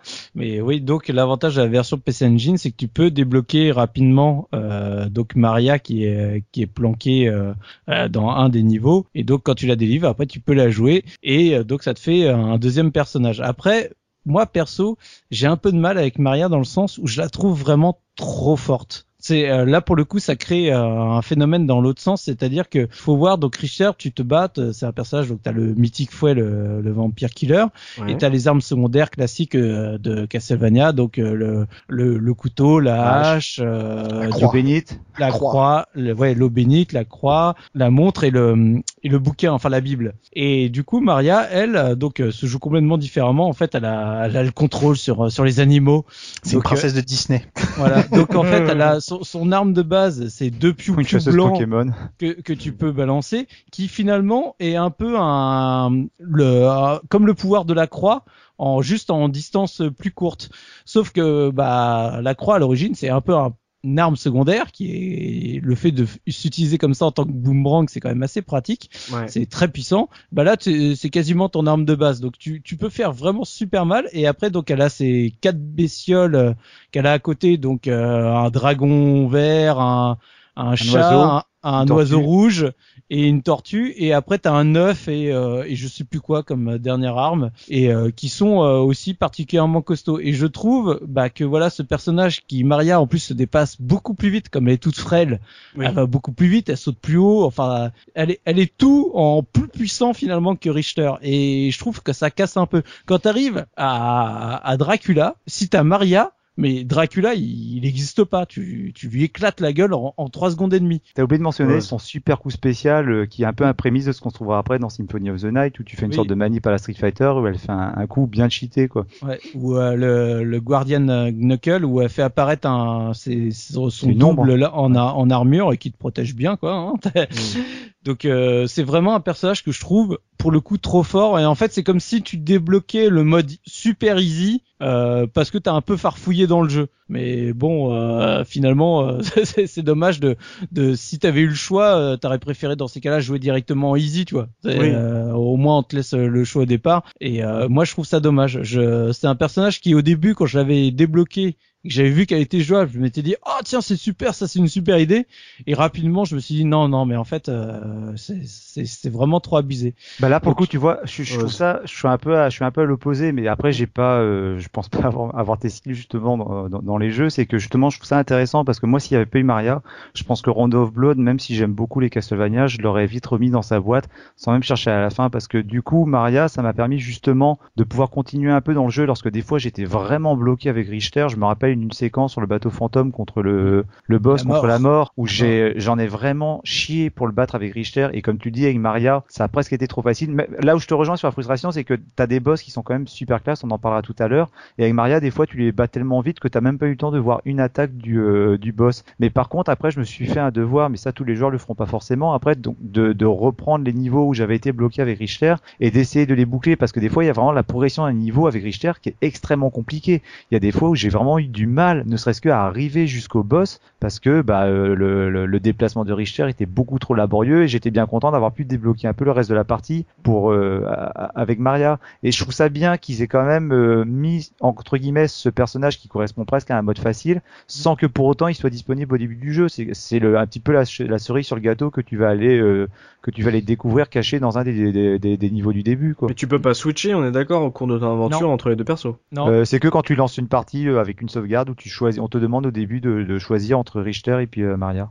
Si tu bon. perds, si tu perds et que tu prends un continu, tu peux changer. Hein. D'accord, Si oui. tu Si, perds si toutes tu trouves vies, que c'est trop euh, dur, tu peux parce que d'un moi- coup prendre Maria. Moi, moi c'est ce qui m'est arrivé en fait, parce que j'ai délivré Maria, j'ai continué avec Richter, j'étais mauvais, je suis mort au loup-garou parce que j'arrivais, j'étais Ah, mort, Hmm. et le loup-garou ça a été mon, mon gros un gros problème, et j'ai repris Maria et c'est j'ai fini le jeu avec Maria après dans la foulée parce que effectivement c'est beaucoup beaucoup plus facile, elle est elle est beau, enfin en fait Richter a le, le problème que le fouet est extrêmement classe, extrêmement puissant, mais Extrêmement court. mais il est quand même court et surtout euh, il se combine très mal avec le, le positionnement c'est-à-dire dès que tu veux sauter comme on a dit le Ouais, saut est très ouais. rigide et dès que tu as un monstre qui est un peu rapide et qui demande donc de la coordination, c'est-à-dire tu sais dans un Super Castle dans Super Castlevania 4, tu sautais, tu mettais un coup en diagonale et puis t'arrivais à toucher du bout, tu faisais la classe et puis comme tu pouvais contrôler ton saut, bah tu enfin pas tout à fait mais t'arrivais à t'en sortir. Là, c'est il faut réussir à te concentrer pour faire le saut sachant que tu ne pourras pas modifier la distance après Hmm. et en plus, le fouet frappe que devant toi, donc il faut qu'en plus tu sois à la bonne hauteur au moment où tu déclenches le coup. Ouais. Alors, ça devient compliqué. De- du coup, juste pour tempérer, alors je dis peut-être une bêtise parce que comme je disais, au bout d'un moment, moi je me mélange un peu dans les dans les différents épisodes, mais je crois que t'as quand même un tout petit air control hein, dans Rondo of Blood, mais je crois qu'il faut rester le bouton appuyé sur le bouton saut pour euh, Très léger. J'ai essayé, mais c'est très léger. Mais Ouais, euh, très- dans, dans, dans, dans, dans le feu de l'action, tu fais pas Ouais. forcément attention. Après, pour être franc, moi je m'en suis jamais servi hein, sur Rondo of Blood parce que c'est c'est trop pas un réflexe de quand tu euh, quand tu fais un saut de rester appuyé sur le bouton saut pour faire du air control, mais je crois qu'il y a quand même un petit euh, il est il est un petit peu présent quand même. N'ayant n'ayant pas eu le manuel dans les mains, c'est vrai que je me suis certainement, euh, j'ai certainement pas vu ça. Et en plus, comme tu dis, enfin. On a des réflexes mine de rien sur euh, sur les directions et moi non plus je maintiens pas la touche dans une direction pour me dire je vais réussir à un peu euh, c'est je le sens le personnage que je peux bouger ou je le sens pas quoi donc En euh, fait, voilà. quand- moi, quand j'ai joué avec Maria, Ouais, l'impression que ça m'a fait, je me suis dit, tiens, c'est le personnage que les développeurs se sont créés pour pouvoir faire le jeu tranquillement. mode sans se prendre la debug. tête et. C'est c'est ouais, parce que en fait, en t'entendant parler, Gerfo, j'ai pour repenser à deux exemples. Alors, c'est peut-être, j'ai, j'ai plus, plus en tête la version Super Nintendo parce que c'est celle que j'ai refaite plus récemment pour, pour préparer l'émission, mais je pense que c'est pareil sur Rondo of Blood. On prend le cas des bougies, donc les bougies sympto- symptomatiques, les chandeliers qu'on doit péter pour obtenir les bonus. Ça m'est arrivé des fois avec Richter où t'arrives devant un, t'as une, t'as une bougie qui est au niveau de- du visage de Richter, tu dis, tiens, je vais donner un coup de fouet. Et le fouet passe juste en dessous de la bougie, tu dis, ah bah merde, faut que je saute. Tu sautes, tu donnes un coup de fouet. Ah bah le coup de fouet, il passe au-dessus de la bougie, tu dis, ah, il commence à, commence à me, ça commence à me gaver, Faut quoi. tu Et donc, tu déclenches dis, le coup de fouet et que t'appuies Ouais, un quart de seconde après pour que ça monte ou quand ça retombe parce que c'est pas toujours Mmh. à la même sachant, hauteur. sachant qu'avec avec Maria, c'est beaucoup plus brouillon parce qu'en gros, comme elle balance ses oiseaux qui font des allers-retours, bah, ça va presque tout le temps toucher. Et du coup, sur Vampire Kiss, le dernier boss Dracula, bah, ça m'est arrivé plusieurs fois. Et là, heureusement que j'avais le, sur, j'étais, j'ai honte, je le faisais à l'émulation avec de l'autosave. C'est que, euh, faut toucher vraiment son visage avec le fouet. Si tu as le malheur, il faut le toucher au bon moment. Si tu as le malheur de toucher trop haut, trop bas, trop tôt ou trop tard, ça ne touche pas. Et j'ai vécu un grand moment de frustration contre le comte Dracula parce que je me disais, mais c'est pas possible, quoi. Ça se fait vraiment au pixel, quoi. Hmm, et ça ne marche que dans les veilles de pleine lune. Euh, mais euh, là, je vous entends vous dire que que Richter, euh, est, euh, l'aventure est assez compliquée, qu'avec Maria c'est un peu trop simple, c'est un manque d'équilibre de difficulté cette version PC Engine. Est-ce que ça se ça s'équilibrait sur Non. la version euh, Attention. Attention, enfin, c'est pas un manque de, de difficulté, parce que moi, ce que je me suis rendu compte, c'est que le, comme on le disait, les Castlevania, ils ont une jouabilité qui est très particulière. Tu t'y fais, euh, enfin, au bout d'un moment, quand tu veux faire le jeu et quand tu aimes le jeu, t'es obligé de t'y faire. Comme je l'ai dit tout à l'heure, Maria, je m'en suis servi pour pouvoir aller plus vite quand il y avait des moments, j'étais trop énervé, et plutôt que de, d'éteindre le jeu, d'éteindre la console, bah, je prenais Maria et puis je continuais un peu, et puis là, tu sais, tu reprends un peu une bulle d'air, tu dis, ah bah c'est bon, là, je continue. T'as aussi la, la satisfaction de continuer à avancer dans le jeu. Et je Mhm. me suis rendu compte que finalement, Maria, finalement, elle, euh, elle évoque un petit peu ce que va devenir un peu le gameplay un peu plus tard avec Symphony of the Night, là où Richter, c'est encore le gameplay ancien. Et ce qui est intéressant, c'est que du coup, c'est un gameplay qui est très lent, qui est basé vachement sur l'observation. Tu le disais toi-même tout à l'heure, c'est que Castlevania, c'est un jeu sur lequel tu vas avancer assez prudemment. Que tu vas pas t'amuser à foncer bêtement. Des fois, avant de faire un saut, tu vas dire, alors là, je vais, je saute, est-ce que je risque de tomber ou pas? Est-ce que ça va accrocher au pixel? Et pareil pour les coups d'attaque. Et je me suis rendu compte que les boss pour lesquels je galérais, le- galérais le plus avec Richter, c'est pas tant que les boss étaient difficiles, c'est juste que j'avais pas pris le temps de les observer. C'est un jeu dans lequel, et c'est aussi bien avec, vrai avec les boss qu'avec les ennemis que tu rencontres dans, dans ta progression dans les niveaux. Il y a des boss finalement, une fois que tu as compris ce que tu as à faire, ou même les ennemis, ce que t'as- quand tu as compris ce qu'il t'a à faire dans la progression dans un niveau, Mm. où finalement avec Richter, je vais pas dire que ça se fait finger in the nose, faudrait pas exagérer, mais dans lequel tu peux, tu peux, tu peux tout à fait finir un niveau sans trop de difficultés. Il faut vraiment juste prendre le temps de jouer comme on avait l'habitude de le faire il y a une, il y a une vingtaine d'années. Mais, mais c'est très beau ce que tu dis et euh, on, on, pourrait s'imaginer que ce Rondo Blood permet de faire le pont entre les anciens Castlevania 8 bits et ce que deviendra la série avec Symphony of the Night avec un gameplay un peu plus rapide. Euh, le problème c'est que visiblement euh, le jeu ne devient pas un peu plus corsé justement au niveau, enfin ne s'adapte pas aux capacités de Maria quand du côté de Richter c'était un truc beaucoup plus classique où justement ça faisait appel à de la prudence, à, à une avancée un peu plus lente, là où Maria va beaucoup plus vite et, euh, et beaucoup plus violente. C'est pas qu'elle va plus vite et qu'elle est plus violente, c'est que moi, moi, enfin, mon ressenti de joueur, ça a été que elle est plus permissive à l'erreur en fait. C'est-à-dire que parce que son gameplay est un peu plus souple, on va dire, euh, c'est moins punitif. C'est-à-dire avec hmm. Richter, quand tu te lances dans un combat euh, face à, euh, si tu rates un coup de fouet par exemple, t'es coincé dans l'animation du coup de fouet, tu dis merde, je l'ai déclenché trop tôt et c'est foutu. Quand tu lances une croix avec Richter, ça va, tu sais que la croix va revenir, t'as encore le moyen de t'en sortir. Avec Maria, c'est systématiquement quand tu attaques, tu hmm. sais que ça va revenir et donc tu vas pouvoir t'en sortir. C'est plus une question de, de souplesse pour le joueur, c'est-à-dire le, finalement la, la perméabilité à l'erreur quoi. Et le jeu reste difficile, mais comme la vie est plus facile à gérer, comme les monstres sont un peu moins dangereux parce que tu as un peu plus facilement accès à leurs points sensibles, etc., le jeu est plus simple. Moi, je trouve quand même que le jeu reste difficile. Euh, quand tout à l'heure j'ai entendu dire que Dracula était ridicule face à Maria, je vais pas montrer ce que j'ai fait avec Maria, mais j'ai dû m'y reprendre à plusieurs fois quand même. Bon, après, il y a une question de connaître le jeu, évidemment. Moi, je l'avais pas fini avec Richter, c'était la première fois, etc. Donc, euh, c'est comme dans tous les jeux, on apprend de ses erreurs, etc. Mais je pense que c'est plus une perméabilité à l'erreur qu'on a avec Maria qui fait que le jeu est plus facile et quand en plus tu le connais, tu sais ce qui arrive parce que même avec Richter, le peu que j'ai refait du début, à force de connaître les niveaux, c'est quand même beaucoup plus facile. Euh, tu sais que la chauve-souris va descendre à tel moment, donc tu sautes une seconde avant pour que ton coup de fouet la déclenche, euh, la tue au moment où elle descend et pas que tu tapes tous les passages où elle redescend, elle remonte et elle te fait chier et tu perds la moitié de ta vie sur le premier monstre et tu t'énerves. Enfin, voilà. Mais voilà. Enfin bon, je sais pas quel est l'avis sur tout ça, mais moi, j'ai, moi, c'est le sentiment que Maria m'a donné, c'est que elles sont plus faciles parce qu'elles te laissent faire plus d'erreurs rattrapables. Avec Richter, c'est pas rattrapable. Tant que tu connais pas, c'est, c'est très difficile de revenir en arrière, quoi. D'accord. Donc euh, pour vous, euh, le jeu reste un peu compliqué euh, malgré tout avec Maria. C'est juste que ça nous permet de, de, enfin, de, de, jouer de nos réflexes pour éviter justement de se prendre un coup parce que on s'est jeté dans la mêlée un peu trop tôt et que on peut pas éviter justement à partir du moment où on se lance dans l'attaque, euh, on peut se prendre un coup sans en le voyant arriver. C'est ça qui est encore pire, c'est que tu dis ah merde, euh, voilà, je me prends. C'est c'est ça, ça, peut être très frustrant. Moi j'aime bien, mais pas trop longtemps quoi. Faut pas non plus me. Après, bon, je voulais quand même le finir. C'était aussi le l'essence de Castlevania depuis les premiers épisodes. Après, justement, comme je dis, c'est aussi pour ça que moi j'aime beaucoup Rondo of Blood, et tu l'as très bien dit tout à l'heure, c'est que c'est vraiment l'épisode transitoire vers la nouvelle, euh, enfin vers le, le Metroidvania, c'est-à-dire que t'as Rondo of Blood pour moi qui marque la fin des euh, Castlevania justement à l'ancienne et euh, du coup, euh, Symphony of the Night, qui est la suite directe de Hand of Blood, marque le début des euh, des épisodes en type Metroidvania. Mm. Et j'aime beaucoup justement cette, dualité entre ces deux épisodes, entre Symphony of the Night et, et of Blood, parce qu'ils marquent tous les deux la fin et le début d'une ère de la série, quoi. Ouais, c'est c'est marquant au sein même mm. de la saga Castlevania. C'est pour ça qu'il est très intéressant et que il plaît autant aux fans de Castlevania et qui malgré tout, comme on le dit, Hand of Blood en l'état, il n'est pas sorti en Europe et que on a dû attendre la version, enfin la collection PSP, la compile, euh, pour se le faire. Euh, en termes de, de bestiaires, de boss, euh, est-ce que ça restait assez classique? On vous a dit qu'il y avait des boss alternatifs. Est-ce que euh, il y avait des, ennemis qui étaient notables, qui étaient impressionnants, des, des trucs un peu trop cheatés, trop compliqués à, à buter? Alors, euh, je pense que mes, collègues viennent, viennent en compléter. Au niveau du bestiaire, on est dans un bestiaire qui est classique de, de, de, Castlevania, qui est en fait un gros melting pot de toutes les mythologies, de toute la pop culture, de tout ce qui a pu émerger de, de ça en termes d'horreur depuis euh, les films des, des, années 30.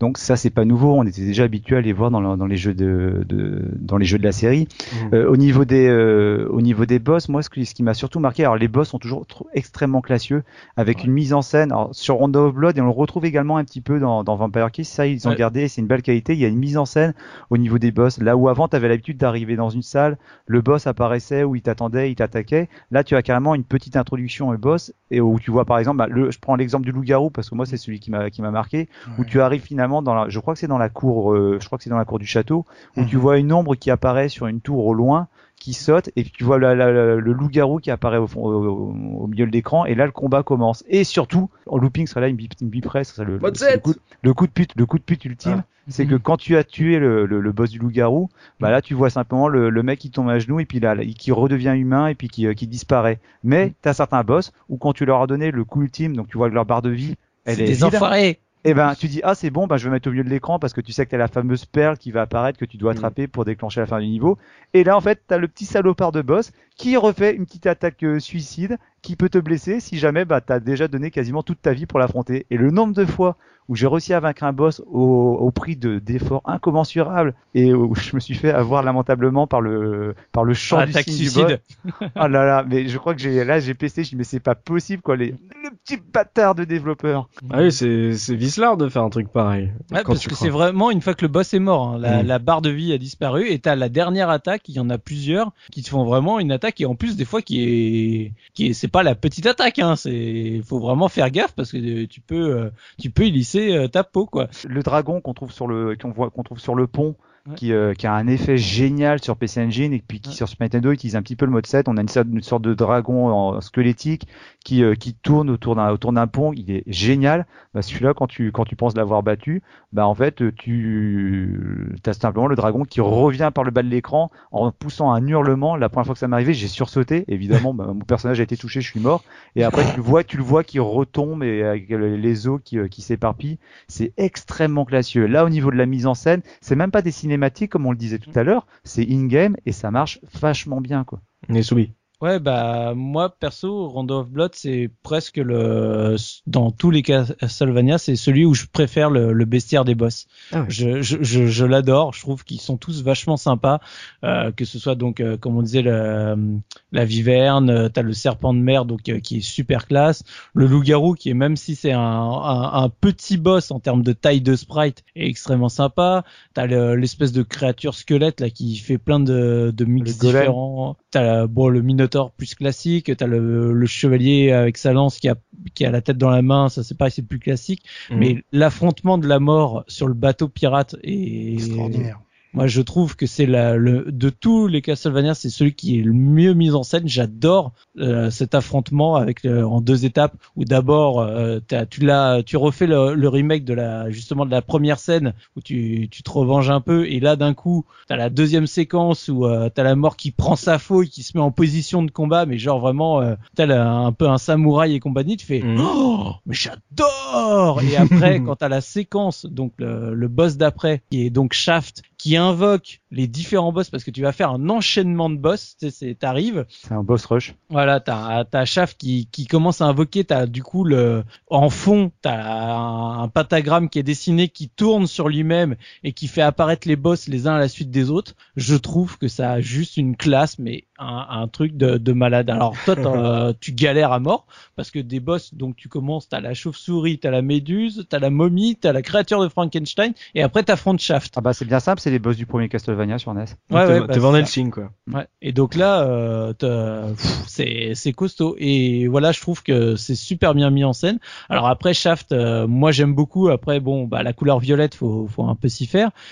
Mais voilà, c'est vraiment tous les boss, je trouve, qui sont super classe. T'as Carmilla aussi qui est euh, qui est super strange comme boss. T'as l'autre aussi qui est euh, le, pareil, une créature là toute ronde, tu sais, le classique avec un espèce d'œil. d'œil euh, Ouais. au plein milieu qui est assez dérangeant. Mais vraiment, je trouve que ce, dans ce jeu-là, au niveau des boss, c'est juste extra. Bon après dans Vampire Kiss, ils ont juste recyclé quelques-uns dans le tas et donc euh, forcément c'est euh, c'est moins classe. Sachant qu'il y a- il y, a un truc, il y a autre chose qui va, je le disais, il y a l'introduction où tu vois justement le boss qui arrive, qui est un petit peu mis en scène, mais un truc tout con, c'est que comme chaque niveau est un petit peu, j'allais dire chapitré, c'est pas pas le fait, mais en fait, euh, tu fais pas un niveau d'une traite, t'as toujours, t'as toujours une espèce de salle ou de porte que tu dois franchir pour continuer ta progression de niveau. Et quand Mhm. tu arrives dans, en gros, dans la dernière salle avant le boss, déjà, t'as la musique qui change avec une musique qui devient assez symphonique, assez stressante et qui détonne un peu par rapport au reste de la bande originale du jeu. Et là, déjà, rien que cette musique, tu sens que tu vas avoir le, que, que tu arrives devant le boss. Et quand tu prends l'exemple du bateau fantôme euh, Soubi, c'est un niveau qui est vraiment emblématique parce que tu, après avoir traversé un bateau fantôme qui est un de mes niveaux préférés sur, sur Rondo of Blood, là, tu arrives en bas d'un mât et tu commences à entamer la progression du mât qui dure, enfin, qui est longue par rapport à aux salles de d'habitude qui sont assez classiques. Mhm. C'est euh, avant d'arriver tout en haut du mât où t'as le- la, la mort qui apparaît, c'est euh, c'est c'est ouais, ça te met, ça te fout vraiment la pression. C'est euh, et c'est un truc que t'avais pas avant dans, dans les autres Castlevania. D'accord, donc euh, mine de rien, les, les boss ont été vachement mis en avant euh, sur ce, ce jeu qui avait mis en avant justement en plus son histoire avec les, les cinématiques sur, euh, sur PC Engine. Quoi. Et, et pour dire à quel Mais- point un Vampire Kiss est petit à côté, c'est qu'il y a même pas la, la mort dedans. Euh, voilà, donc euh, ça c'est fait. Ah oui, ah oui, d'accord, oui, oui, c'est que en gros il, manque pas mal de choses euh, donc euh, dans ce remake. Ouais, bah tu sais, la mort, c'est quand même le boss mythique euh, des Castlevania. Alors, il est, elle y est pas dans tous, mais bon, euh, en général, quand elle y est pas, c'est signe euh,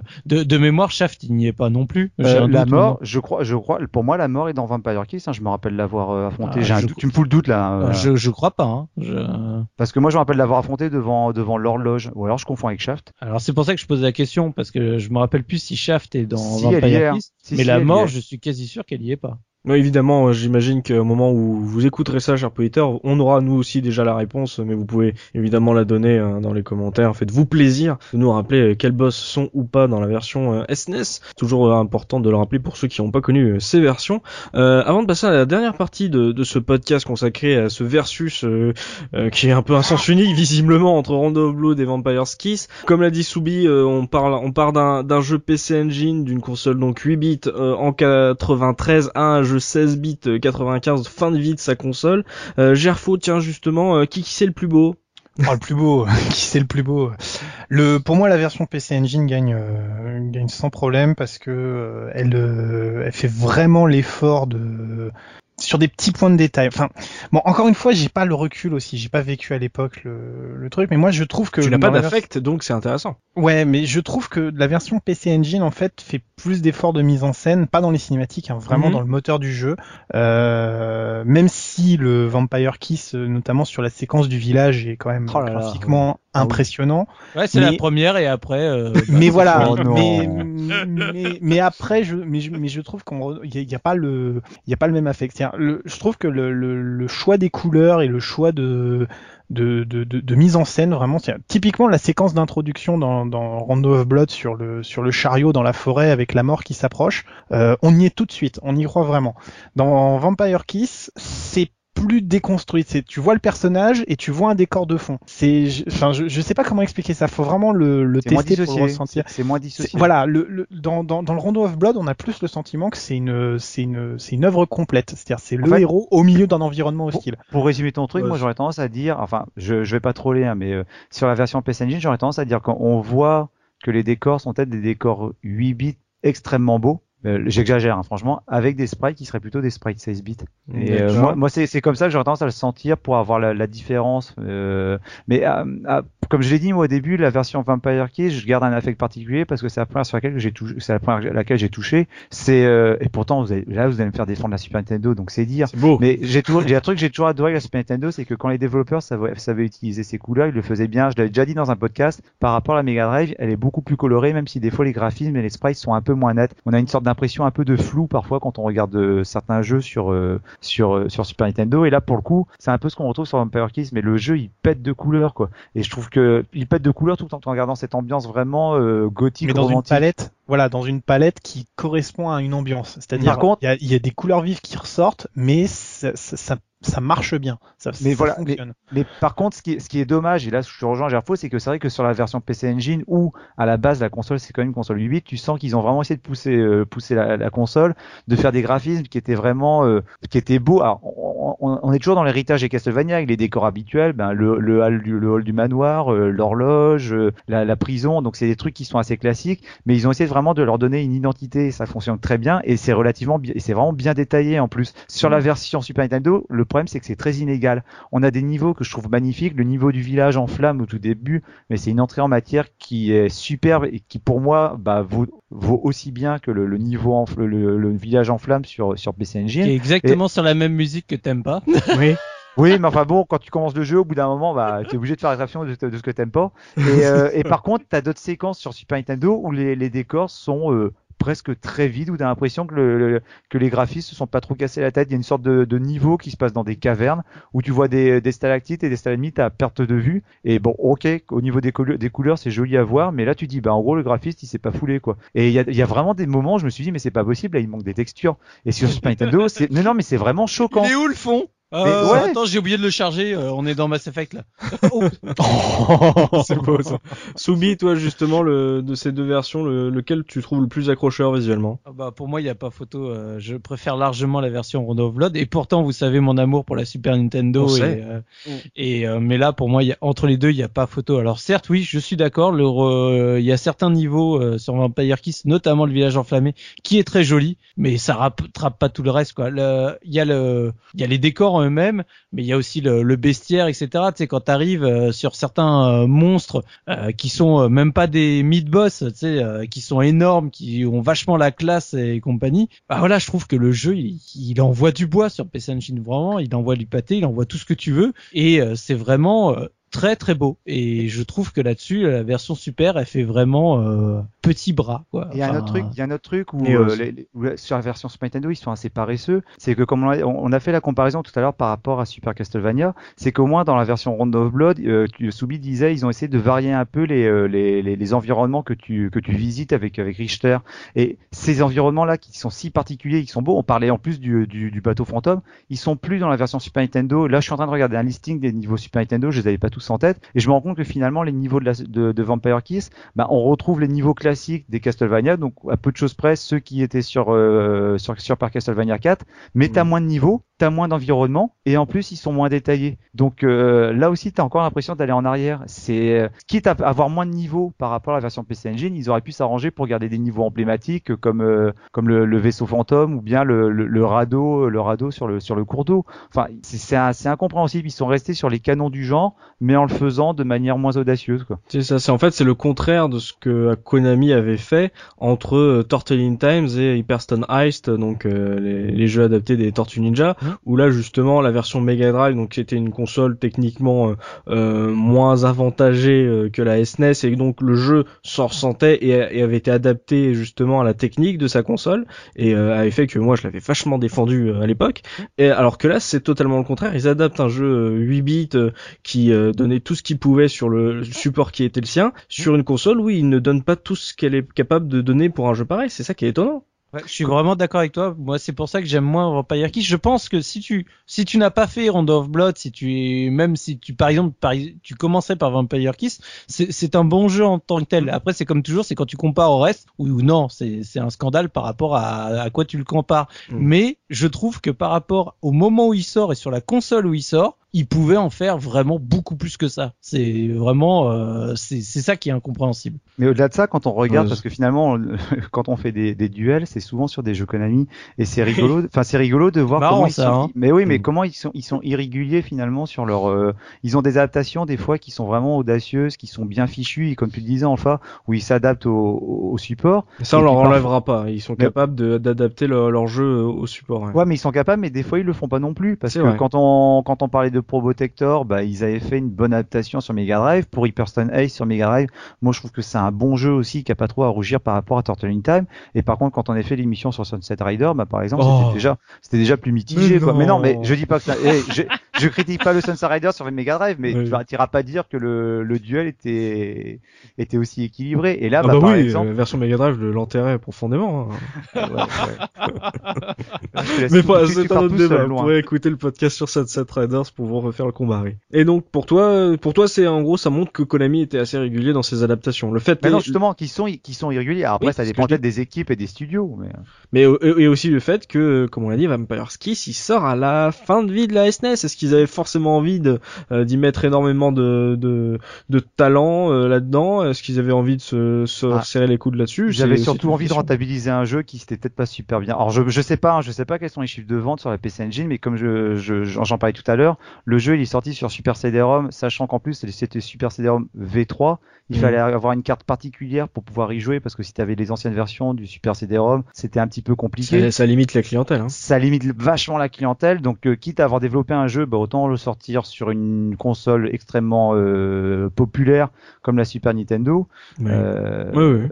Et comme euh, Super Castlevania 4 a été un, succès, euh, de toute façon, sur la fin de vie de la console, comme on l'a dit, c'est généralement les grands frères qui filent euh, leur bécane aux petits frères et que bah ça va être assez simple fin- finalement de vendre du Castlevania à la jaquette, tout simplement, et que le jeu, comme on l'a dit, même s'il est inférieur à, à son à l'épisode original, n'en est pas pour autant mauvais. Donc pas forcément un mauvais jeu, c'est juste qu'il est, on va dire, comme on a pu le voir dans, dans le podcast, légèrement inférieur à ce que à ce que peut proposer la SNES et à ce que proposait euh, justement la PC Engine. Avant de passer justement à la fin de ce podcast, aux conclusions, on va faire un tour sur le son, ça nous permettra de faire une transition toute trouvée pour euh, l'OST du professeur Oz. Euh, Soubi, toi, entre en termes de son, que ce soit les musiques, Soubi, euh, professeur Oz a, a critiqué un peu le- les thèmes de, de Rondo Blood. Ah toi, non, non, le thème principal. le thème principal, voilà, nuançons, nuançons. Euh, toi, Soubi, euh, voilà, en termes de, de son, euh, lequel est, est le mieux? Bah, CD versus euh, cartouche, hein, euh, c'est vite plié. Hein, le, le, le son sur PC Engine enterre tout quoi. T'as la musique, t'as les voix digites, euh, voilà, t'as tout y est quoi. Et bah et encore parce que sincèrement sur SNES, euh, je trouve que les adaptations qu'ils ont fait des, des thèmes est très bien réalisé hein, par rapport aux capacités de la console. Franchement, ils s'en sortent très bien. Mais c'est juste que euh, l'un par rapport à l'autre, il y a pas il a pas de comparaison possible. Le souci qui se pose pour la version. Super Nintendo, qui est, mm, je la trouve très bonne la version Super Nintendo. Bah, la façon, la, la, la console, elle était bien armée niveau niveau son et niveau musique. Donc, euh, et comme je l'ai dit, moi, étant, étant donné que c'est la première version que j'ai faite, ça m'a pas choqué et j'insiste bien. Moi, j'avais adoré l'ambiance musicale dans, dans ce jeu-là. Ce qui m'a un peu plus choqué lorsque j'y ai rejoué, c'est que du coup, sur la version Super Nintendo, ben il y a des sons que l'on reconnaît, que l'on a déjà entendus dans d'autres jeux, euh, surtout souvent des sons d'ambiance. Ah Et, bah, euh, les du- samples, euh, c'est pas Bah, que dans... ouais, non, non, Le recyclage. Non, non, mais- On n'a jamais vu ça. Évidemment, évidemment, mais là, c'est vrai que ça, ça, ça saute d'autant plus aux oreilles que bah, sur la version PC Engine, tu sens que les musiques ont été vraiment composées avec des sons bah, adaptés au support CD, avec des sons qui ont, qui ont la pêche, et euh, ça, ça, ça, ça dénote assurément, ça ça t'intègre encore plus, encore plus dans le jeu. Donc la Super Nintendo, elle fait très bien le boulot, mais elle peut pas, euh, elle peut pas tenir la comparaison là. Et alors moi je vais je vais parler d'un truc. Alors je, je ne connais pas vraiment Rondo Blood, en tout cas je ne connais pas du tout les, les musiques euh, de ce jeu, mais moi il y a un truc qui me gêne toujours euh, sur les supports les supports CD de cette époque, c'est que je trouve que les musiques font trop avancer par rapport au graphisme. Euh, C'est des trucs que j'ai du mal sur certaines versions méga CD de jeux qu'on connaît sur Mega Drive où justement ils, ils en profitent euh, pour réorchestrer les musiques et sur le coup je les trouve toujours un peu moins bonnes parce que je trouve qu'elles ne collent plus justement à l'image du jeu. Est-ce que pour vous c'est ça peut être euh, on peut le trouver euh, dans ce Rondo Blood ou ou, ou vraiment là c'est c'est vraiment bien foutu et que ça s'intègre au graphisme. Moi, j'en parlerai pour le sonore bruit musique. euh, J'ai prévu d'en parler. D'accord. Soubi, toi t'en penses quoi? Ça ça ça se ca- ça se cale bien. Pour moi, ça se cale bien, mais après, euh, je, ça se trouve, ça te choquerait toi. Donc, euh, je, moi, en tout cas, je trouve ça, m'a- ça m'a pas du tout choqué ou dérangé en jouant au jeu, quoi. Mm. Toi Gerfo de, de ces deux jeux même s'il y a le support CD comme on l'a dit, euh, quel BO t'as préféré? Moi, moi, je comprends ce que tu viens de dire parce que c'est quelque chose qui m'était arrivé sur, euh, sur sur certains jeux. Euh, moi, je trouve que dans le cadre de Castlevania, ça ça passe très bien la musique grandiloquente parce que ça va avec l'ambiance.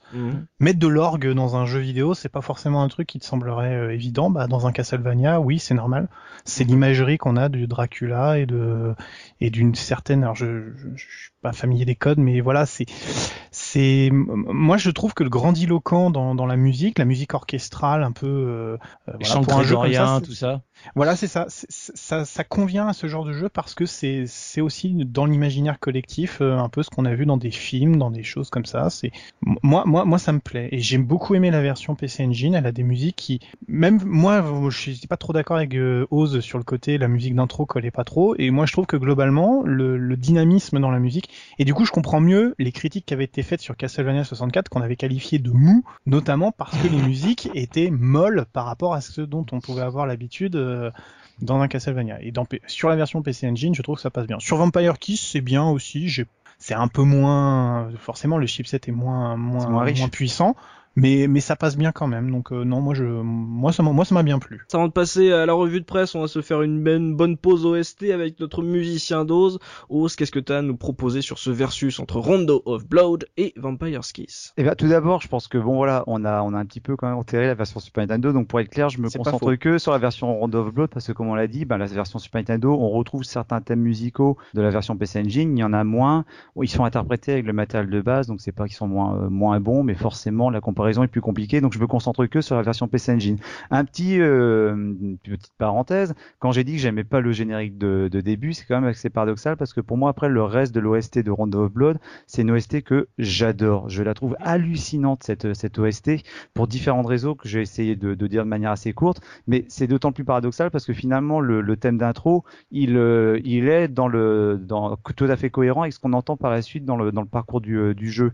Mais ce qui me choque vraiment, c'était que c'est le premier morceau qu'on entend. Et finalement, ce Rondo of Blood, il est, il est percutant parce que il fait un virage en 180 degrés par rapport à ce qu'on avait l'habitude d'avoir sur les jeux euh, Castlevania. Le dernier gros jeu Castlevania, c'était le Super Castlevania sur Super Nintendo, qui avait des ambiances très, c'était presque pas des thèmes musicaux qu'on avait, c'était presque plus souvent des, ambiances sonores euh, très lugubres, euh, parfois avec des sons très dissonants, un petit peu comme ce qu'on pouvait trouver également dans Super Goose Ghost. Et là, on se retrouve à avoir des morceaux, des morceaux qui sont super péchus.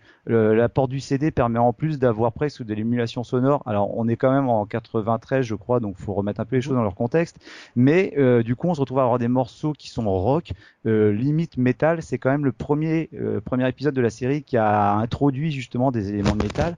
Il y a certains morceaux qui sonnent un peu dans, dans glam et du coup, on a une, on a une sorte de, de grand écart entre ce que l'on a à l'écran, qui reste quand même dans une ambiance gothique, et une musique derrière qui est euh, incroyablement dynamique et finalement le mélange fonctionne super bien ce qui fait que euh, on, on, se rend pas forcément compte mais la, musique euh, incite aussi le joueur à continuer parce que elle est pas elle est pas angoissante hormis peut-être les musiques de boss hmm. du coup juste une pour terminer avec cette parenthèse quand j'ai dit que j'aimais pas le, morceau d'intro bah du coup je me suis permis tout à l'heure au début de l'émission non pas de mettre le générique qu'on a sur Round of Blood mais de mettre la musique que l'on entend sur les sur l'écran de chargement qui est en fait une sorte de, de requiem avec des, euh, des, voix de femmes et que j'ai toujours trouvé extrêmement classieux.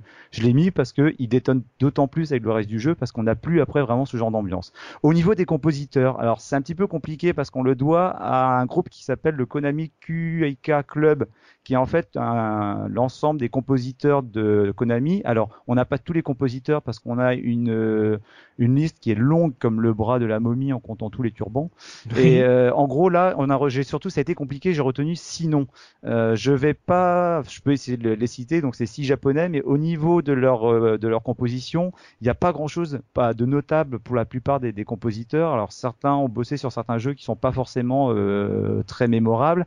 beaucoup ont travaillé sur des remix ou sur des albums de remix qui étaient très populaires au Japon ou alors sur les euh, sur des euh, d'autres itérations des jeux, mais on n'a pas forcément de, compositeurs euh, à, à, retenir sur cette sur cette bande son. Alors pour citer rapidement Akira Shuji, Jun Funahashi, Keizo Nakamura, Mikio Seto, Satoe Talashima et Tomoko Sano. Et c'est compliqué de savoir lesquels ont vraiment composé sur cette, sur cette soundtrack et lesquels mmh. sont contentés souvent de faire des remixes de morceaux existants parce que comme ça va souvent devenir le cas dans les Castlevania, on réentend beaucoup de morceaux qui étaient déjà présents dans les, euh, dans les premiers épisodes, par exemple euh, Blood Tears. Et c'est des versions qui sont souvent réorchestrées. Du mm. coup, pour la sélection euh, musicale, moi ce que j'ai choisi, ben comme c'est la première fois depuis 4 ans dans la case rétro qu'on aborde euh, Castlevania, je me suis dit que j'allais me faire plaisir en, en, ben, en, mettant un de mes thèmes préférés ever dans le jeu vidéo. Donc j'ai glissé la version de Vampire Killer que quelle surprise, dis donc, que l'on entend. Alors si je me rappelle bien, on l'entend dans le dans le. Quelle stage originalité pour le saumon, dis donc. 1. Ah, attends, là je pouvais je pouvais pas passer à côté. Je suis pas sûr qu'on refasse un Castlevania, donc je me suis dit il faut que je le glisse tout de suite là. Et en deuxième en deuxième extrait, j'ai mis un morceau qui s'appelle Opus 13. Alors celui-là il est un petit peu particulier parce qu'on l'entend dans la dans la deuxième version du stage 5, qui est un niveau caché que l'on ne peut euh, euh, que l'on ne peut visiter qu'à condition d'avoir fini le jeu une première fois, d'avoir déjà affronté Dracula. En fait, ça correspond, si je me rappelle bien, au Hidden Docks, c'est les, euh, le, le port, le port, les ports cachés. Et donc, c'est une musique, bah, quand je disais qu'on a une musique qui est super dynamique et qui est complètement à l'opposé de ce qu'on pourrait attendre dans un jeu à l'ambiance gothique, bah là, je pense que nos auditeurs vont avoir une bonne idée de, ce que vaut ce cru Rondo of Blood. Mais bah on va s'écouter ça, rappelez-vous, on est en 93, on est sur 8 bits et on est sur CD, donc ça c'est tout un programme. On se retrouve tout de suite après pour la revue de presse de Subikun.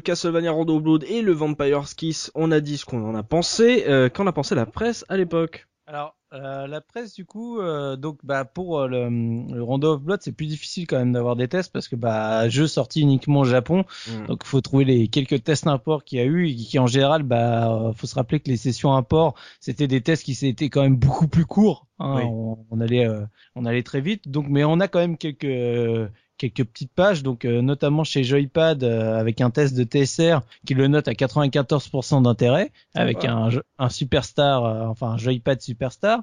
Euh, chez Console Plus, on retrouve un test pareil euh, à 91%.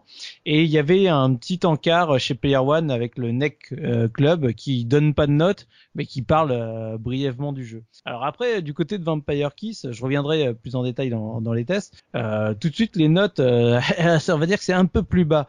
Avec euh, chez Joypad, on va se retrouver avec un test d'Olivier qui est à 81%. Chez Player One, on est à 80% de d'intérêt à la fin.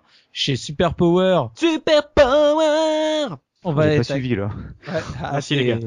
Tu vas être à 82% et j'ai gardé le meilleur pour la fin parce que le test de console plus qui lui met un gentil 67%. Ouille ouille ouille Pendant les dents, le vampire. Ouais. Donc alors pour revenir quand même dans, dans les tests de pour Rondo of Blood, bah de toute façon c'est simple, hein, c'est euh, ce qui ressort du test, c'est bon bah on arrive à la fin de vie de, de la NEC, euh, il y a quasiment plus rien qui sort sur NEC, que ce soit en Europe mais aussi au Japon. Euh, bah du coup euh, là ce, ce jeu-là arrive, euh, bah c'est juste le, le summum de ce que tu peux faire sur NEC, donc euh, ça te donne trop envie. Alors ce qui est très rigolo dans le test de, de console plus, c'est que t'as même euh, un petit euh, un petit message à la fin euh, qui dit bon bah si jamais vous arrivez pas à le trouver en apport, euh, envoyez euh, vos coordonnées à tel numéro, euh, je vous donnerai des, des- en gros des contacts pour euh, pour aller en chercher. Et là tu Non. fais mais euh, c'est TSR qu'est-ce qui t'arrive? Tu tu passes carrément tes tes petites annonces. annonces. Donc j'avais trouvé ça très rigolo. Et donc euh, bah voilà après euh, s'il faut reciter les points positifs euh, chez Console Plus, c'est des sons incroyables des graphismes comme on, on en, en- comme on aimerait en avoir plus, de l'originalité, ça existe encore. Donc euh, voilà le Mm. le de toute façon c'est simple, ils disent que, que le jeu est vraiment très bon. Si on reprend le chez le NEC Pl- euh, chez NEC Club, euh, la conclusion bah c'est Dracula X. Alors oui parce que au Japon euh, Oui. il s'appelle Dracula Akumanju à Dracula X, c'est pas Rondo of Blood, c'est le son sous-titre c'est Shino Rando et donc euh, bah Dracula X est une véritable merveille que je ne peux que vous enjoindre à acheter le plus vite possible. Donc voilà, c'est Carrément. Faut, faut y aller à fond. Et donc euh, chez euh, chez console plus où là on avait euh, j'avais dit quoi avant? Parce que c'était chez Joypad hein, 94% Oui, j'ai oui, un doute. TSR, c'était Joypad, c'est ça? Ouais, voilà.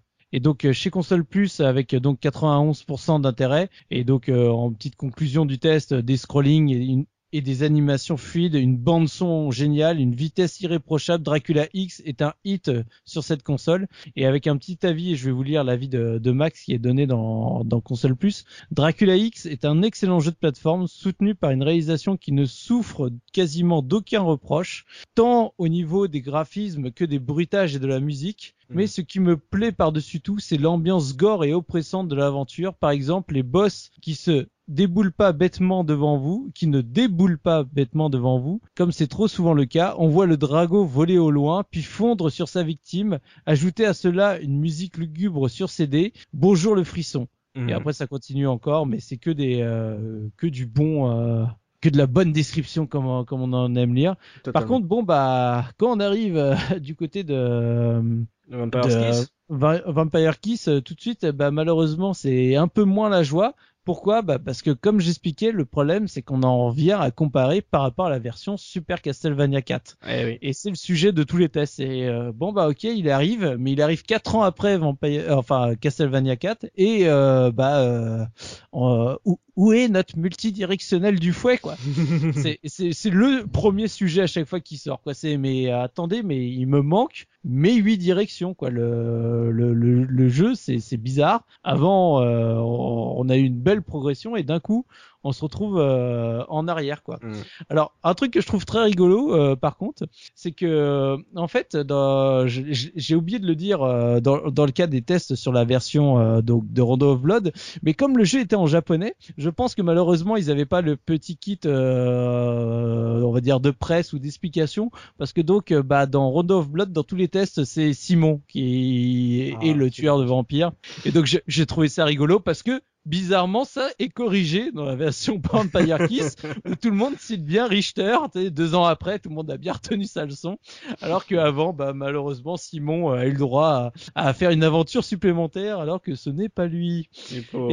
Euh, le pauvre. Alors du coup, c'est euh, c'est très sympa parce que dans le console plus, donc bon, qui malheureusement est très méchant avec euh, avec cette version, puisque juste euh, en termes de conclusion, avec l'intérêt à 67%, on a un Castlevania médiocre et décevant de facture très simple et à la jouabilité pénible. Oui. Voilà. Donc euh, prends ça, ça fait mal. Et donc on a un avis dans le test de Elvira, qui est euh, une testeuse de chez Console Plus que je ne connaissais pas. Donc j'étais très content de voir un avis féminin, euh, surtout sur Castlevania. Elle est apparue assez tôt dans les magazines console. Ouais, plus. ben, euh, moi je la, je connaissais pas, tu sais, j'ai, très peu connu Console Plus et euh, du coup je suis très content. Et je sais que je risque de m'attirer la haine de tous les fans de Castlevania, mais décidément en mon âme et conscience de joueuse, je trouve ce nouvel épisode sur SNES très médiocre. On cherche en vain des changements ou des améliorations. Entre parenthèses, si encore la réalisation était bonne, ce ne serait pas un drame, mais trois petits points.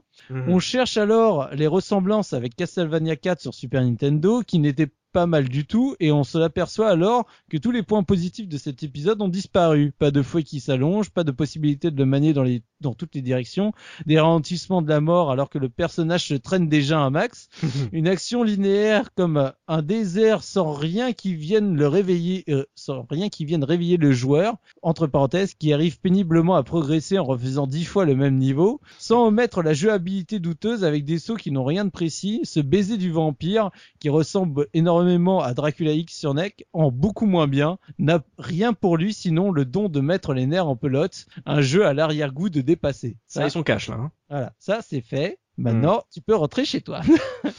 bon, les autres tests sont un peu moins méchants, pour être tout à fait franc. Voilà, ils sont pas, euh, Ils vont jamais te dire que le jeu est extraordinaire. Ils vont toujours revenir sur le fait qu'on a plus le 8, euh, les huit directions du fouet. C'est simple, s'il y a une chose vraiment qui manque, c'est euh, pourquoi je, je, suis obligé de taper en avant et en arrière. Quoi. Ça. Ça, ça, ça revient tout le temps.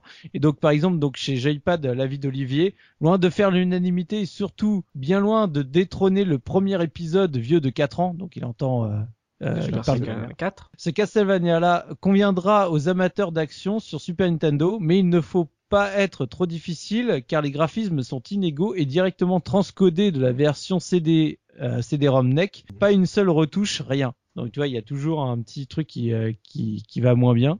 Et donc euh, juste quand même pour mon pour conclure pour mon petit délire parce que ça faisait longtemps que j'avais pas eu un petit test de l'escroc. Ah. Et donc euh, cette fois-ci le test de l'escroc vient de Super Power. Super Power Donc euh, déjà que le, le test bah, est sur une colonne parce que tout le reste après c'est bah, comme on en faisait beaucoup à l'époque c'est on met plein de photos, plein de légendes, on te montre tous les objets etc. Mais le vrai texte en lui-même bah déjà euh, il est sur une colonne et la première moitié de la colonne est complètement euh, rognée par autre chose parce que je vais je vais vous le lire parce que j'ai- j'aime toujours autant ces petits tests de l'escroc. Mm. Autant vous le dire tout de suite, ceci est les premiers tests que je fais depuis que je suis rentré de vacances. Je précise le fait non pas pour qu'on on- pour que l'on me plaigne, quoique, mais bel et bien pour vous faire partager ma nostalgie du sable et de quelques palmiers qui vous, qui avaient bien voulu passer ces trois dernières semaines en ma compagnie. Et blablabla, et blablabla, et blablabla. Donc voilà, c'est, tu dis, mais t'es gentil, mais j'en ai rien à faire de tes vacances. C'est énorme ça. C'est tout pour la revue de presse, Subi? C'est tout bon pour la revue de presse. On va passer aux anecdotes. Euh, C'est professeur Oz qui va s'en charger. Oz, est-ce qu'on a oublié des, des petites anecdotes sympas sur, sur ces deux jeux? Forcément, sur les Castlevania, il y a pas mal de choses à raconter. Alors, si on se résume à Rondo of Blood et puis à Vampire Kiss, on peut quand même trouver des trucs sympas. Alors, je vais commencer par un truc euh, plus simple. Euh, déjà, est-ce que vous, d'où- vous savez d'où ça vient Castlevania? Non. Je ne sais pas. Château. En fait, voilà, c'est un, mot- Castle, ça veut dire château. bah, c'est un mot valise parce que Castle, bah, pour château, et puis Vania, ça vient de Transylvania, tout simplement. Ah bah oui, c'est tout bête. Après, on, bête. on- on sait qu'au niveau de la série des, des Castlevania, il y a toujours eu une longue tradition sur les noms des personnages, aussi bien des héros que des euh, que des méchants, à faire des références. Et par exemple, bon, alors, c'était plus compliqué sur cette sur, sur cet épisode-là, mais Richter, Richter, euh, c'est un mot allemand qui signifie juge. Après, vous, vous avez interprété ça comme vous voulez. Et pour Maria, alors Maria, son nom c'est Maria Renard, donc c'est très rigolo. Mhm. Et euh, quand on cherche un peu des informations, bah, il y a des gens qui disent que bah, Maria Renard, son nom en français, ça désigne un petit animal. Bon, ça on s'en fout parce qu'on se le sait. J'ai trouvé, j'ai trouvé oui, ça sur un anglais. Mais alors, mais, Ce mec est génial. Oh, la- C'est génial. l'anecdote de L'anecdote ouf pour de les ouf. Français, quoi.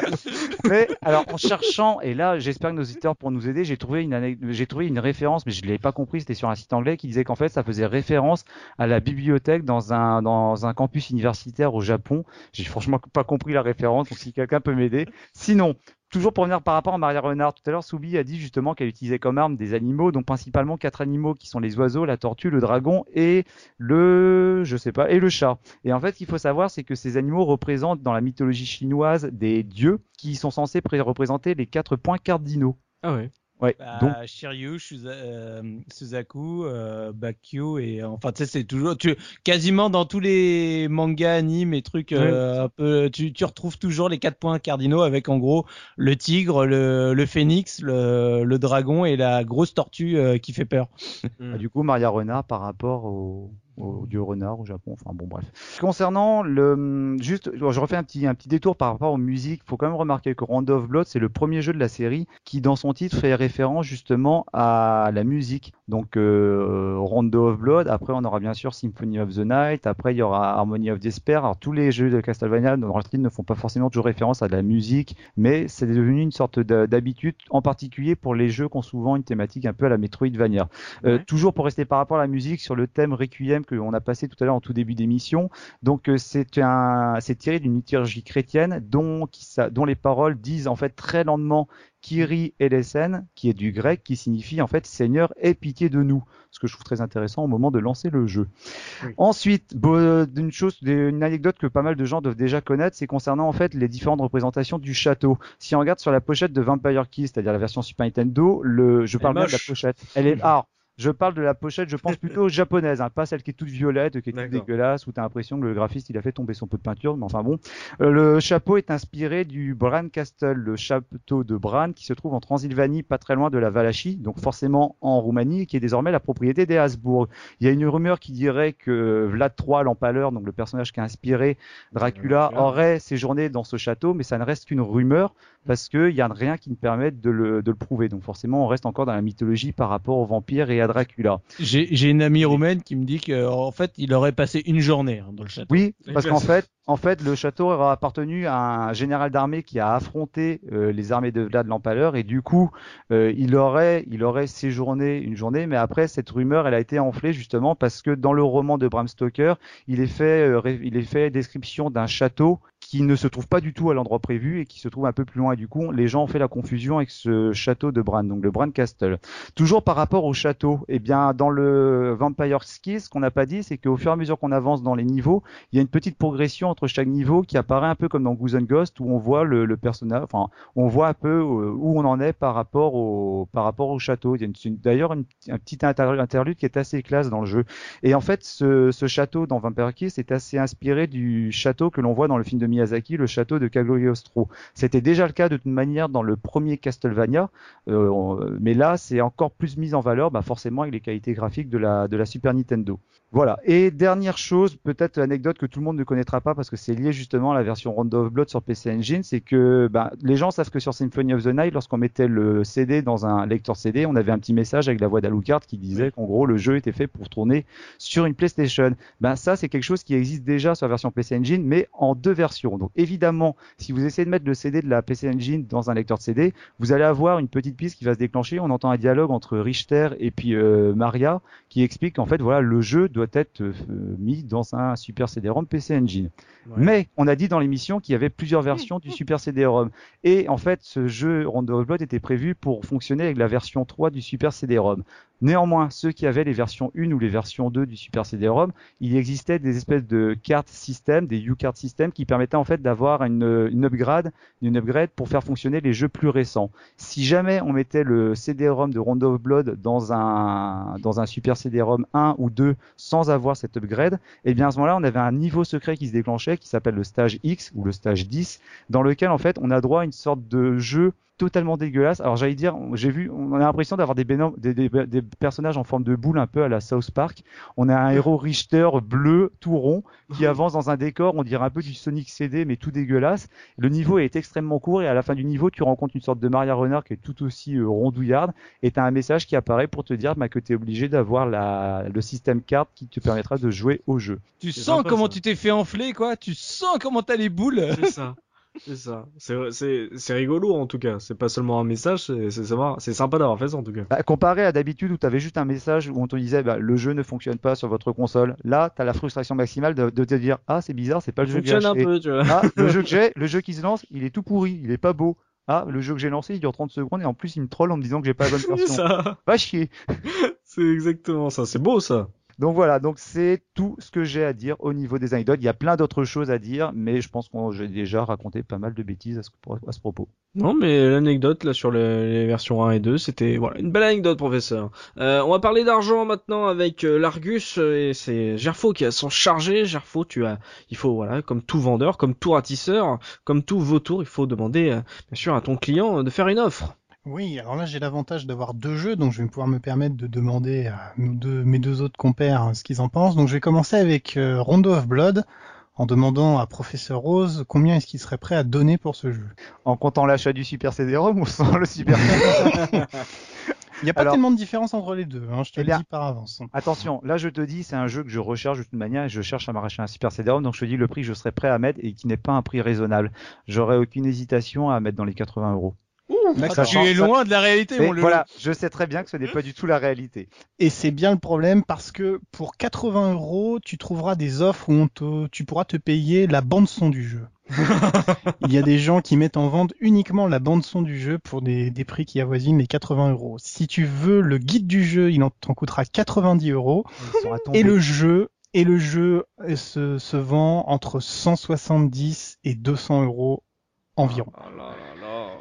Alors là, on est évidemment sur des pièces qui sont assez rares et je pense que hein. ça Mm. existe. Alors, à noter le, le, le prix assez intéressant. J'ai trouvé une personne qui propose de faire des boîtes custom qui reprennent le, la jaquette de, de la boîte PC Engine pour 15 euros. Pour vous dire à quel point il y a un marché sur ce, sur ce genre de Ah, jeu, c'est assez Il y a impressionnant. un marché sur le, le custom de, de boîte. hein. Oui, voilà. C'est, Mais je dis ça parce que dans Vampire Kiss, il y a d'autres genres de, de, de ventes comme ça et je, je- on va aussi bien rigoler. Donc je me tourne vers Souvi pour Vampire Kiss. Combien est-ce qu'il serait prêt à donner? Moi, je serais pas Sachant qu'il l'aime pas à- beaucoup. Je serais pas prêt à donner beaucoup, mais je sais qu'il cote facilement entre 100 et 150 euros le Vampire Kiss. Alors, le Vampire Kiss, simplement la cartouche, il vous en coûtera environ 130 euros. Mais non Mais si, mais si. Une version boîte vous coûtera, j'ai trouvé une première offre à 220 euros. Voilà. Donc là, on Je est sur, le, sur la problématique. Donc le jeu est globalement considéré comme euh, mauvais dans le, Moyen. dans le line-up, on va dire Moyen. moyen mauvais dans le line-up des Castlevania, mais il a le, la qualité d'être rare et ce qui est rare est cher. Donc il est sorti à la fin de la Super Nintendo, on en a parlé, édité à peu d'exemplaires et forcément, bah ça se, ça se, Un ça- scandale. ça- ça, ça fait monter les prix. J'ai même trouvé des annonces où des gens vendent simplement la boîte seule pour 12 euros. C'est voilà. des- Oui, mais c'est des boîtes choses- refaites prix-là. Probablement, voilà. Parce que je peux te jurer qu'une vraie boîte originale, elle serait pas vendue à ce prix-là. Voilà, mais, mais mais on en est à ce point-là, c'est-à-dire ce sont des jeux qui, euh, au-delà de leur qualité, euh, on va dire euh, intrinsèque en tant que jeu, en fait, sont vraiment rentrés dans le dans le marché du de, de la collectionnite, c'est-à-dire euh, ce sont des, des pièces rares, donc elles ont de la valeur, peu importe puis- les qualités intrinsèques de l'objet. Quoi. Et puis on Mais- est au sein d'une euh, collection sur une série, c'est-à-dire que les gens qui sont fans de, de Castlevania vont avoir envie d'avoir tous les jeux, quelle que soit leur qualité. Exactement, voilà. Et c'est ce qu'on retrouve globalement dans les offres, c'est-à-dire on présente euh, toujours sur le côté pièces rares, pièces euh, authentiques, euh, voilà.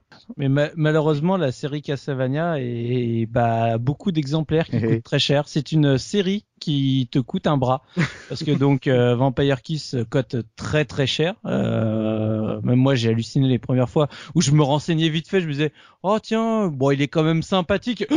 C'est ça. Non mais les gars, vous allez pas bien.